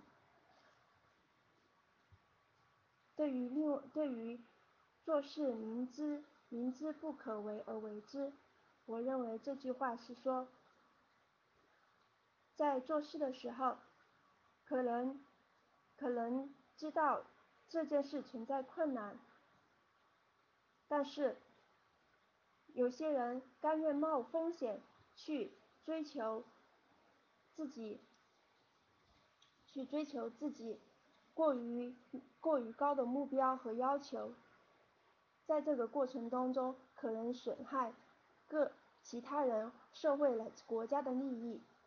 另一个方面，我认为这句话也是也也可以理解成这样一个意思：明知明知。我们的追我们的梦想比较还在未来，可是我们愿意去追求这样梦这样的梦想，并且努力的付出，去实干实去实干，去拼搏。我认为这句我所综上，我认为这两句话都可以从两个不同的方面来进行理解，所以。对于很多我们生活当中的座右铭和名言哲理，我们可以从不同的角度进行理解，取其中对我们有积极意义的方面来积极意意义的方面来看待，并且去付出实际行动，努力追求我们的人生，最终实现梦想，一个一个的小梦想。汇聚在一起，才能够形成，才能够形成一个社社会的正能量，整个国家的兴旺发达也是一个一个梦想的组成。考生回答完毕，谢谢。好，三位同学都答完了。我问我是不是广西的？为什么这么问啊？哦，我是中国的。那么三位同学答完了，我想我发现一个问题哦。可能很多同学听到前面同学答完之后，怎么样呢？就会思路就受到别人的影响。大家要清楚，要清楚啊！你的答题，你的答题是从你自己的角度出发的。如果你现在答题，对吧？在你答到想到一半的时候，听到别人觉得挺好的，然后就改变了自己的答法，很可能带来的是什么结果呢？不一定是好事。为什么？因为本来你思考的问题可能很全面、很完善，论述的也不错，那你临时改动反而会带来怎么样啊？带来一些不足，你可能论述起来就没有那么流利。那这样的话，与其变不如不变，以不变应万变，明白吗？这种题目有人问，放在不同的条件下有好有坏怎么办？在我看来，一道题目没有正确的答法，没有就是说标准答案，尤其是哲理道理题，更重要的是言之成理。刚才有同学讲明知不可而为之，既讲拼搏，也讲什么呢？遵守底线，可以吗？可以。但是如果你只讲拼搏，可行吗？你讲拼搏和莽撞的对比，可不可以呢？也可以呀，对不对？是不是？那你讲遵守底线和顽固不化，可以吗？也可以啊。所以这四个点对比着讲都是可行的，没有谁告诉你说前面有位同学讲了另外的两个点，我就一定要这样讲，明白吗？所以这个题目就是一个典型的哲理道理题。我再告诉大家一件事情，在这里告诉大家一件事情：一道哲理道理题从来没有标准答案，哲理道理题最多的情况是言之成理，是怎么样啊？开发你的脑洞，对不对？你的脑洞越发散，你的题目就答得越好。有同学问我课上到几点？十点钟大致结束。那好。有位同学说：“老师，哲理题是不是都要联系到公务员的工作上呢？”我觉得当然需要了。为什么呀？这是一个公务员考试呀。高数题你不你不用高数的方法去解决题目，要吗？行吗？不行，对不对？物理题你不用物理的方式去解决题目，行吗？那你物理考试肯定不过关，对不对？打个比方，这道题目让你算一个容积。你在下面写个答案，说往里面倒水，然后把它倒出来。哦，理论上现实当中这种方式方法是非常可靠的，但实际上呢，这道题目是一个数学题，让你算，你算不出来，那你就错了，对不对？所以大家要清楚这一点啊。既然它是一个公务员的考试题，你就要清楚，它考察的就是你从公职人员的角度看待问题。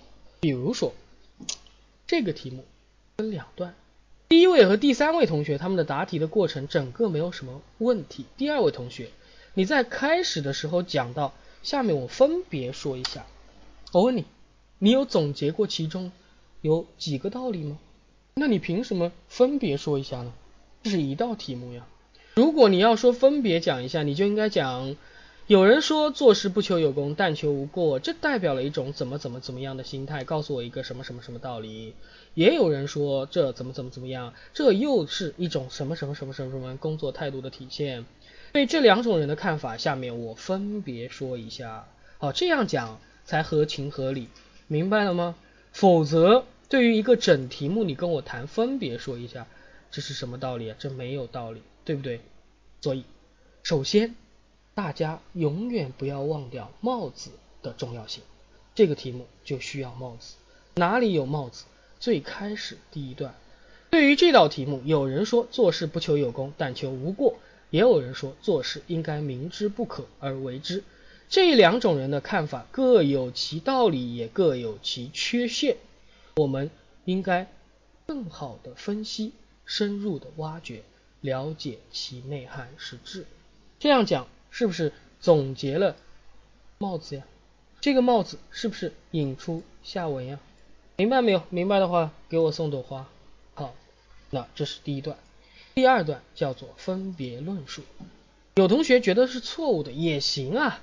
我说过了，只要自圆其说就行，没有人要求你怎么样啊，一定要和我一样。但是你觉得是错误的，你只要把这个错误。讲清楚就 OK，对吧？我觉得它有道理也有不足，那我只要把这一块讲清楚也 OK。组织题、人际题要加帽子吗？当然也加了，只不过组织题、人际题的帽子比较简单而已。做事的态度在不同场合下也不一样的呀，对不对？说做事不求有功，但求无过的人，表现的是一种审慎的态度。但是审慎虽好，却不能怎么样啊？审慎到保守，对不对？你可以这样讲吧，审慎是好的，这样的一种做事的态度是好的，但是你不能审慎到保守，对不对？而我们看到当前我们的做事，公务员系统缺的不是什么开拓进取，缺的反而是啊，说反了，缺的不是审慎的态度，缺的反而是开拓进取的精神。啊，很多人，很多人怎么样呢？他们做事不求有功，但求无过，成天碌碌而为，当一天和尚撞一天钟。他们尸位参宿，他们忘记了自己的本职工作，不敢不担于负责任。这样的行为，呃，尸位素餐，我说错了啊，语言那呃这个这个词用用反了。这样的行为怎么样呢？是不对的。大家想想看，对不对啊？你们想想看，是不是这样呢？呃，系统内多的是这种做事不求有功，但求无过的人。我的领导，包括跟我一起的同事，他们也都是这样的。但是你要清楚，这么做是不对的。所以我说，做事不求有功，但求无过。是怎么样呢？审慎是好的，谨慎是好的，但是不能谨慎到保守，但是不能谨慎到不作为，但是不能谨慎到尸位素餐。好，这是第一段论述。也有人说，做事应该明知不可而为之。在我看来，明知不可而为之，也有多种情况。一方面，这告诉我们要有拼搏精神，对吧？为什么说有拼搏精神呢？明知不可而为之嘛。啊，这一段你可以加一个论述。为什么要有拼搏精神？拼搏精神对于我们来说有什么什么重要的？拼搏精神有什么重要呢？因为我们是在服务人民嘛。所以人民有什么困难，我们当然要明知不可而为之了，对不对？他有什么困难，虽然我们很难解决，但是我们也要尽全力帮忙，这就和明知不可而为之结合在起来。另一方面，我们也应该懂得敬畏。所以我觉得刚才第一位同学答得很好，因为他开了一个脑洞，什么脑洞呢？他讲法，对吧？孔子说，君子有三位：为天命，为大人，为圣人之言，对吧？这个大家应该知道的，这是孔子的论述，就是说，如果这个人是君子，他们会为天命，会为大人，会为圣人之言，实质上讲的就是害怕道德给他们的压力。那我们换一个说法，现在的人为什么呢？作为现在的公职人员，作为现代的君子，是吧？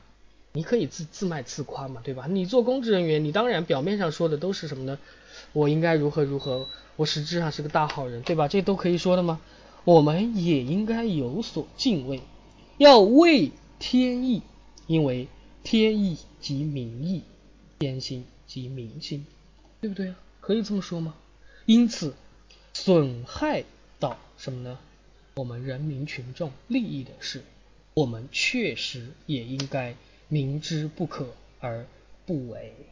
好，这样论述是不是够了？大家想想看，我觉得啊，到这个程度上就讲得很好了。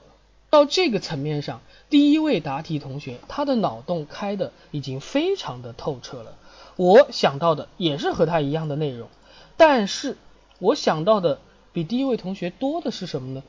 多的是和人员本身结合。你想想看，既然这道题是一个公务员考试题，你就要想清楚。公务员为什么明知不可而为之，对吧？虽然法律是一个准绳，但是公务员更多的是和人民群众接触，所以什么法呀？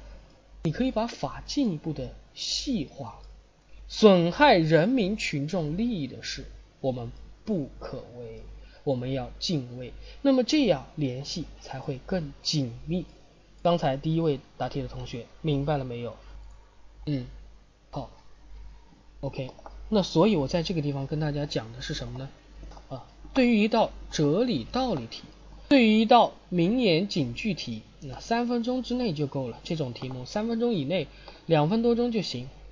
对，法无禁止皆可为啊。我觉得这个暗夜公爵同学还是不错的啊，懂得还不少。嗯，如果能用在答题里，当然更好了。嗯，所以呢，这个题目我实质上想告诉大家的，对，四分钟包括思考。到极限了，哲理道理题没什么要思考的。你想有什么要思考的？把它理解清楚了，然后呢，想一两句名言，然后呢，组成一段话就够了，对不对？再回到这道题目，我讲了第二道题目，我们主要说的是什么？说的是如何自圆其说，说的是如何把脑洞打开，说的是如何联系题目本身，联系我们自身的。身份，大家要清楚，一道哲理道理综合分析题，这个哲理道理必然是公职人员需要的。有帽子要鞋子吗？最后那段结合自身的我就不说了，为什么呢？每个同学都知道，作为一名即将入职的公职人员，在今后我应该如何如何，一方面怎么怎么样，另一方面如何如何，这不是肯定要讲的吗？对不对？所以呢，我就不说鞋子了，帽子还有可能不同，但是鞋子是一样的。好，那么这道题目跟大家讲的就是以上的三点：一要大开脑洞；二自圆其说；三联系身份。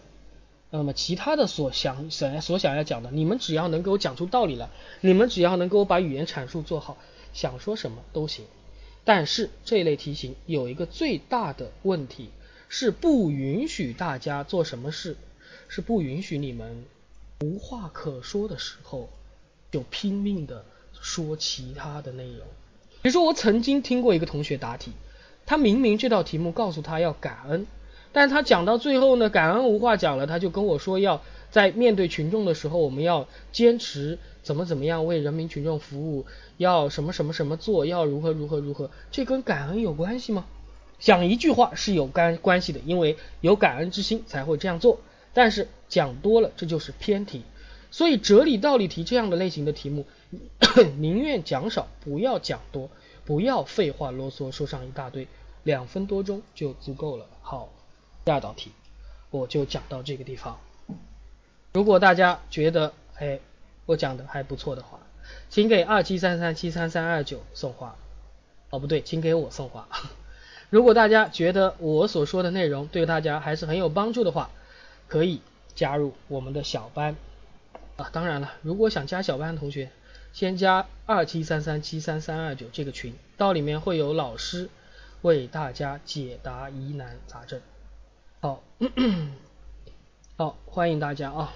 那么下面我们到最后一个题目，最后一个题目因为时间的关系，我就给两位同学答题。第一个是我是谁，第二个是悠然三零幺。好，我先问一下这两位同学，你们的麦克风有吗？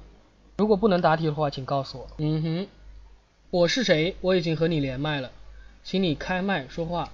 好，有的是吧？悠然三零幺呢？一看就是一个三零幺宿舍的人啊，是不是？看来悠然三零幺同学不在。好，我和光源连麦了。光源能说话吗？喂，一二三，老师能听到我说话吗？好，可以听到，你把麦关了。好。我是谁？你能说话吗？开个麦给我听一下。我是谁？开麦说话。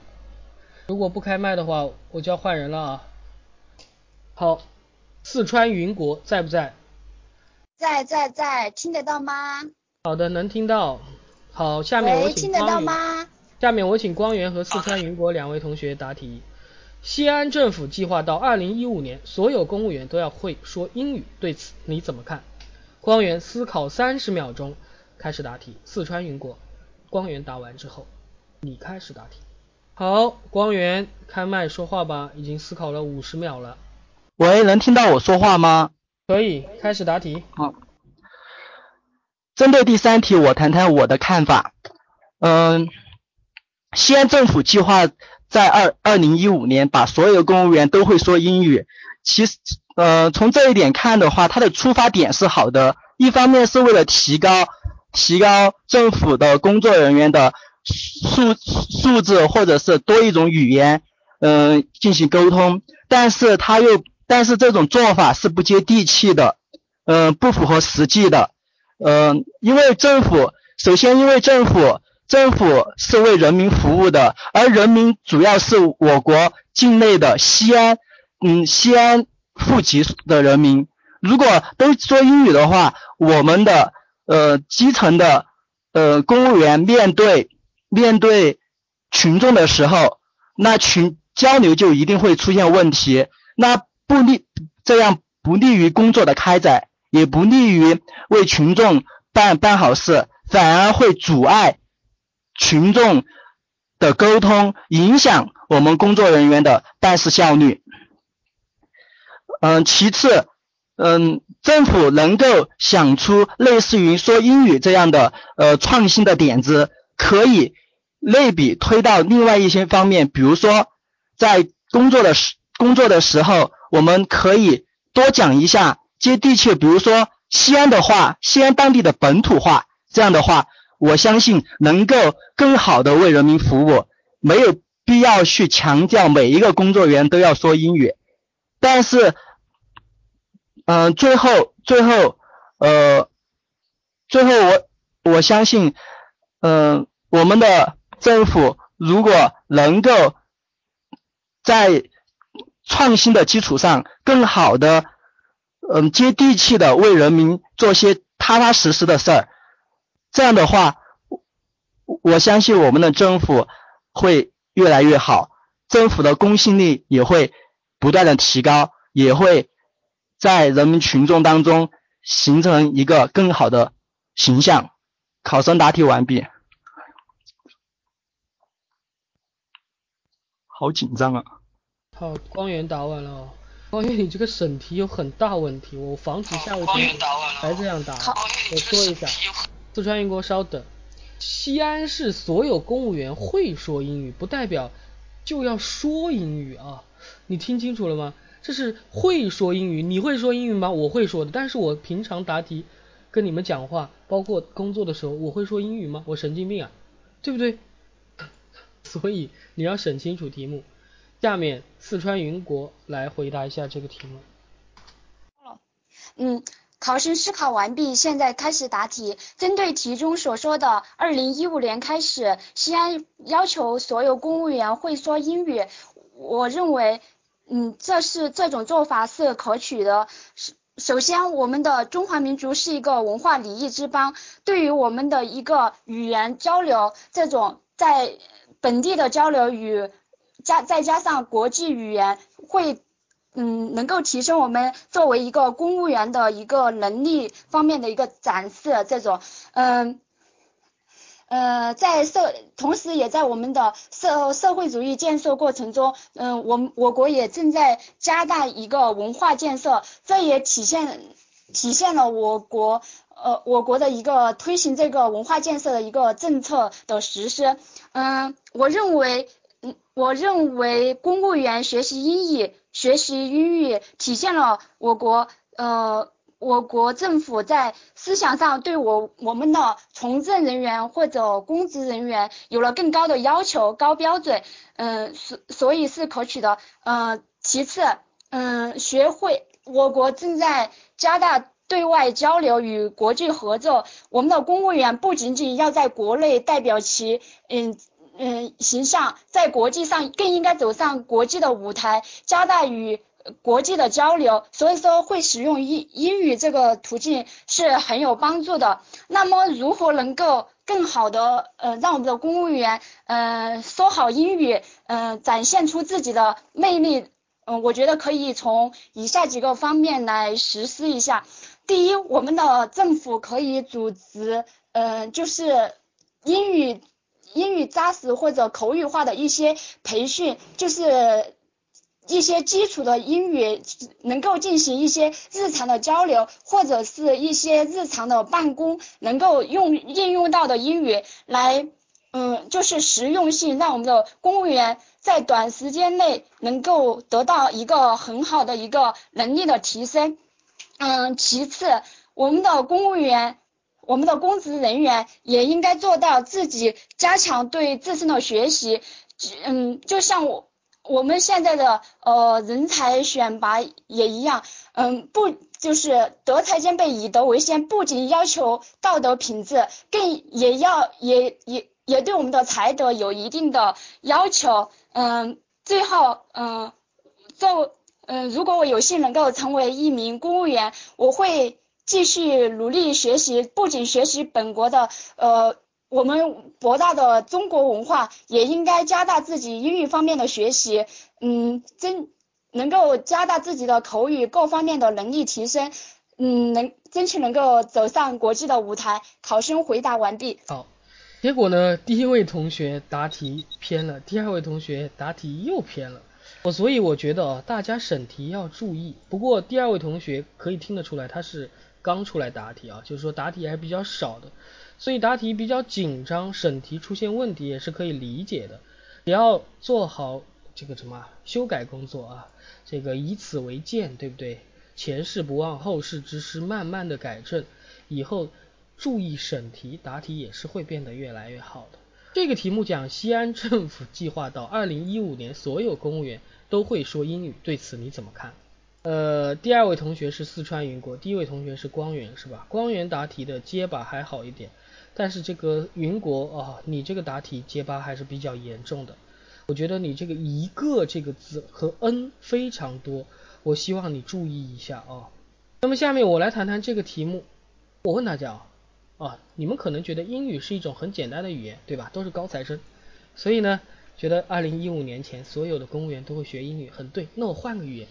西安市政府要求，二零一五年前所有公务员都会说德语，都会说上海话，都会说云南话，都会说粤语，你行吗？行不行？行不行？肯定不行啊！为什么呢？你们有想过这样一个问题吗？二十多岁的年轻人，三十多岁的中年人，四十多岁的壮年人，还还可能可以。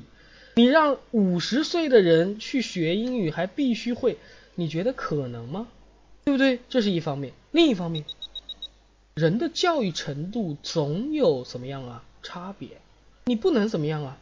一刀切，一棍子打死，就立一种目标，这可能吗？也不行，明白吗？标准只有差异化才能起到效果。这就和我们最近出的一个事情一样，最近啊，大家都知道，网络上很多人说要人贩子一定要。管他怎么样，只要人贩子就要杀掉，对吧？很多人支持。那你们有没有想过，这样的一刀切有没有坏处？当然有坏处了。表面上看来，好像对于人贩子的惩戒力度加大了啊，让他们不敢了。但你有没有想过啊？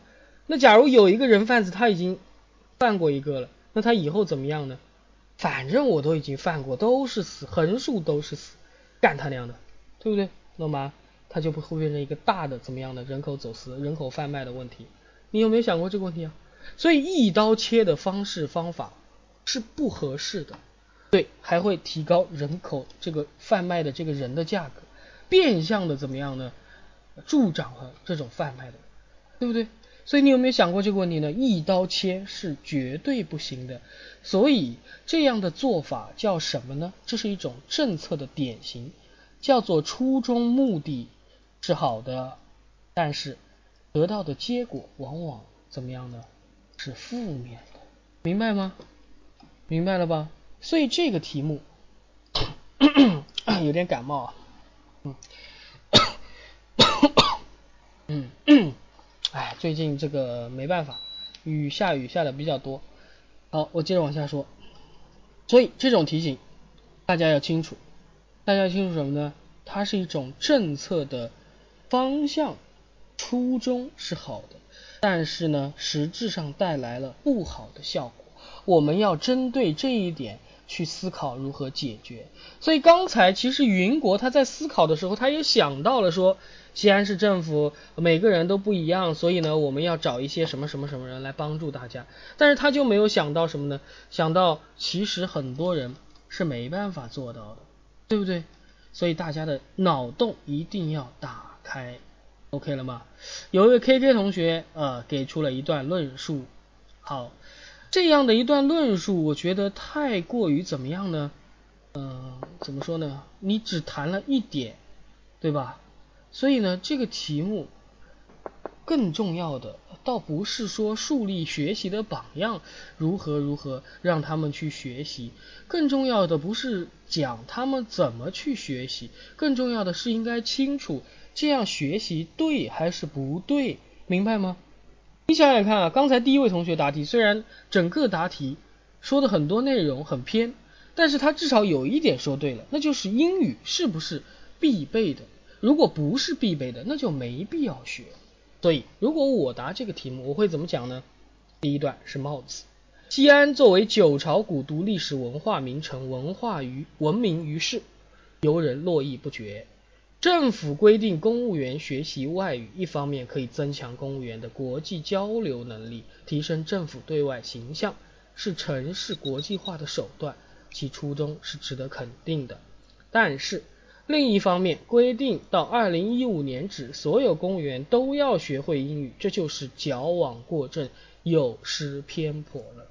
好，刚才有同学说什么呢？说帽子和大家有没有发现我这个帽子和之前不同了？不同在哪里呢？我开门见山。有同学问我可不可以开门见山？可以，但是你要做到一点，哪一点？你的这个开门见山所讲的观点和你后面所有的内容是一致的，你不能讲错。对吧？很多同学做不到这点，那你就不要开门见山，你就循序渐进，步步为营。好，这是第一步，讲了这个观点。学英语是好事，但是所有人都要学英语，那就不对了。从政府决策的角度看，政府作为行政的主体，思考怎样提升形象是无可厚非的。提高公务员的英语口语水平，也是一个。好的构想能够帮助旅游城市更好的与国际接轨，但是正所谓物极必反，否极泰来，这样的做法只能靠什么来推动啊？只能靠奖励与鼓励来推动、来引导，对吧？你想想看，你跟人家说学会英语了，大家怎么怎么怎么样哦，那一堆人去学英语了。你跟人家说你学会英语，不然不行。那完了，我靠，那我学我就学不会，你怎么办呢？对不对？明白吗？所以大家要清楚啊，想要别人做事，尤其不是所有人都需要做的事情，是需要靠怎么样啊？鼓励与奖励来引导的。想要依靠强制的规定来达成目的，而忽视了客观的现状，这很显然是不可取的。因为这一计划。太过于理想，不切实际，这是从政府角度来分析的原因。有同学说，我觉得会说英语不代表要掌握啊，简单的交流还是有必要的。那你有没有想过，有的人会说的很好，有的人说的很烂，有的人他就真不会说。你让一个五六十岁的老同志跟他让他去学英语，他可能就只会说 hello 拜拜，对不对？他还会说什么？他确实不会说呀。你让他交流，他可能普通话都说不好。他还用英语交流，这不是强人所难吗？对不对？所以这点要明白。从我们公务员自身的角度看，作为一名公职人员，英语是一种语言，有助于沟通，有助于提高行业的服务水平，有助于打响城市的知名度。但是，但是大家要清楚一点什么呢？我们讲过啊，权为民所用，情为民所系，利为民所谋，大家知道吧？可以用在这个地方。对不对？怎么说呢？但是权为民所用，情为民所系，利为民所谋。我们公职人员的本职工作还是为了中国人民服务，其主要的服务群体还是当地群众。尤其对于偏远郊县的公务员而言，那里鲜有国际友人到访，全部强制学英语，反而会加重他们的负担，加大他们的工作量，并不利于开展工作。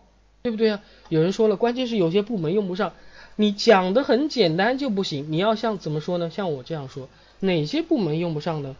偏远郊县，对不对？哦，西安那么大，我在很偏很远的郊区地方，那个地方会用到英语吗？谁会过来玩啊？没人来，他就用不到了嘛。所以可以这样讲吧。刚才用权为民所用，情为民所系，利为民所谋，是一句名言。那这句名言其实呢，可以换着说，怎么说呢？还可以讲，我们理应多谋民生之利，多解民生之忧，以民心为我心，以民意为我意，可以这么说吗？对不对？那么其实如何把综合分析的内容讲得更好，就是在答题的过程当中加这么几句，这样的句子很容易就能帮助大家润色自己的答题语言。农家乐是中国人喜欢做的。多谋民生之利，多解民生之忧，这个没有听过吗？那你应该过来听听我的综合分析课。从个人角度来看，刚才是从公务员，是从公务员这个身份有没有必要学英语？那么下面还可以怎么说呢？从个人角度来看，人有咸鱼之分，不能一概而论。虽然勤能补拙，但是短短的一年甚至半年。要求大家全部学会英语，未免也太过于小觑英语的难度。学习英语是需要逐渐积累的过程，驽马十驾，功在不舍。靠个人努力想短期见效，过于急功近利，这样做只会导致一部分人怎么样啊？钻法律和规矩的空子，没有办法从真正的怎么样啊根本上提高我们公务员的国际交往能力。好，我这样说，是不是从政府、从公职人员、从个人三个角度出发了？可能有同学说，个人不也是公职人员吗？不对，为什么不对呢？因为公职人员他的特性，他的身份是为民服务，是职责不同，而特性个人的特性是什么呢？是人分三六九等，肉有五花三层，是吧？每个人他的聪明才智都不一样，所以你不能强求每个人一定能学会什么什么什么什么什么什么，所以。三个问题都是一样啊，不一样啊。第一个讲政府讲的是什么呢？政府讲的是政府的怎么样啊？制度的设立，你制度的设立不能忽视客观状况。第二个从公职人员讲的是什么呢？讲的是本身的特点。第三个从个人角度讲的是个人的能力。所以这三个层面是显然不同的。所以按照这样分析，你就会得到一个结论。老师这种高大上的句子不会说怎么办？会背吗？会背就好办，不会背呢我也没办法了，好吧？好，那这道题目我就我也不跟大家详细的说了。总体而言，到此为止就是跟大家怎么样呢？把这个思路给分析清楚。思路分析清楚之后，我希望大家多加练习。如果最后一道题目，包括第一道、第二道、第三、第一道是吧？这三道题目。大家觉得我讲的还不错的话，请给面试小班咨询 QQ 群二七三三七三三二九送花。请大家想了解小了解小白的同学，可以加到面试小班咨询 QQ 群二七三三七三三二九去了解我们的智达小班。当然，我们也会有无领导小组的讨论。整题都出现问题了怎么办？来上小班课呀，小班会有专门的审题课，对不对？他后天啊。后天的话，我告诉你一个诀窍啊。后天的话，我请大家注意啊，审题一定要注意的是什么？注意的是里面的关键词、关键字。比如说，很多同学从来就会忽视所有啊、一定啊这些词。我告诉大家，一般带有所有、一定的词，一般都是什么呢？都是需要辩证看待的。我教你们这一招，明白了吗？如果说后天面试呀、五号面试呀，我希望这些同学哦。我希望这些同学啊，请你们最近几天要认认真真好好复习了。好，有人说我的普通话是今天听的几个老师里最标准的，那是必须的。我们智达的老师都是这样。你有没有觉得 我们的老师讲的内容也是最好的，对吧？好，今天的课程就到此为止，欢迎大家咨询。我们的面试小班，小班面试咨询群，请加智达面试咨询 QQ 群二七三三七三三二九，也就是我右上角的这个群。加进去之后，会有老师倾心解答关于大家的问题。只会四川话，我不会说四川话，我只知道瓜娃子。有个老师说不加帽子，我告诉你，帽子不在于加不加，有帽子更好，没加帽子也不是说它就差。关键在于你把中间的讲好，对吧？但是一个好的帽子能够更好的引起下面的内容，好的帽子能够给你一个安定的思考时间。小班报了名，什么时候可以上课？明天就可以上课呀。所以你们如果想报名的话，想上课的话，明天就上课了啊。小班几天？八加 X 天，基础课程八节课，加课可能有 X 节课，X 不小于三。然后呢，我们这个一直会跟大家刷题，就是老师带着大家练习，练习到最后，所以大家安心，不要担心。小班报名是整天整天上课吗？都是晚上上课啊。我们都是 YY 的授课，YY 授课也一定一样能够讲出好的内容，因为面试只需要说，你要看干什么呢？对不对？白天也会有人练习的啊，看美女啊，好吧，你有这个要求的话，我觉得你更要来了。智达的女老师都是美女，你知道吗？对我们都是在职的，所以白天要上课的哦。好，还是一句话啊，如果大家想咨询的话，请加面试小班咨询 QQ 群二七三三七三三二九。老师快上麦要送花，那我就要把他们全清空了，然后上麦抢个花。好，那今天的课程就到此为止，大家呃想咨询的咨询，不想咨询的应该没有吧？我觉得大家都会想了解一下我们智达的小白，对不对？好，请大家有问题的还可以再问啊。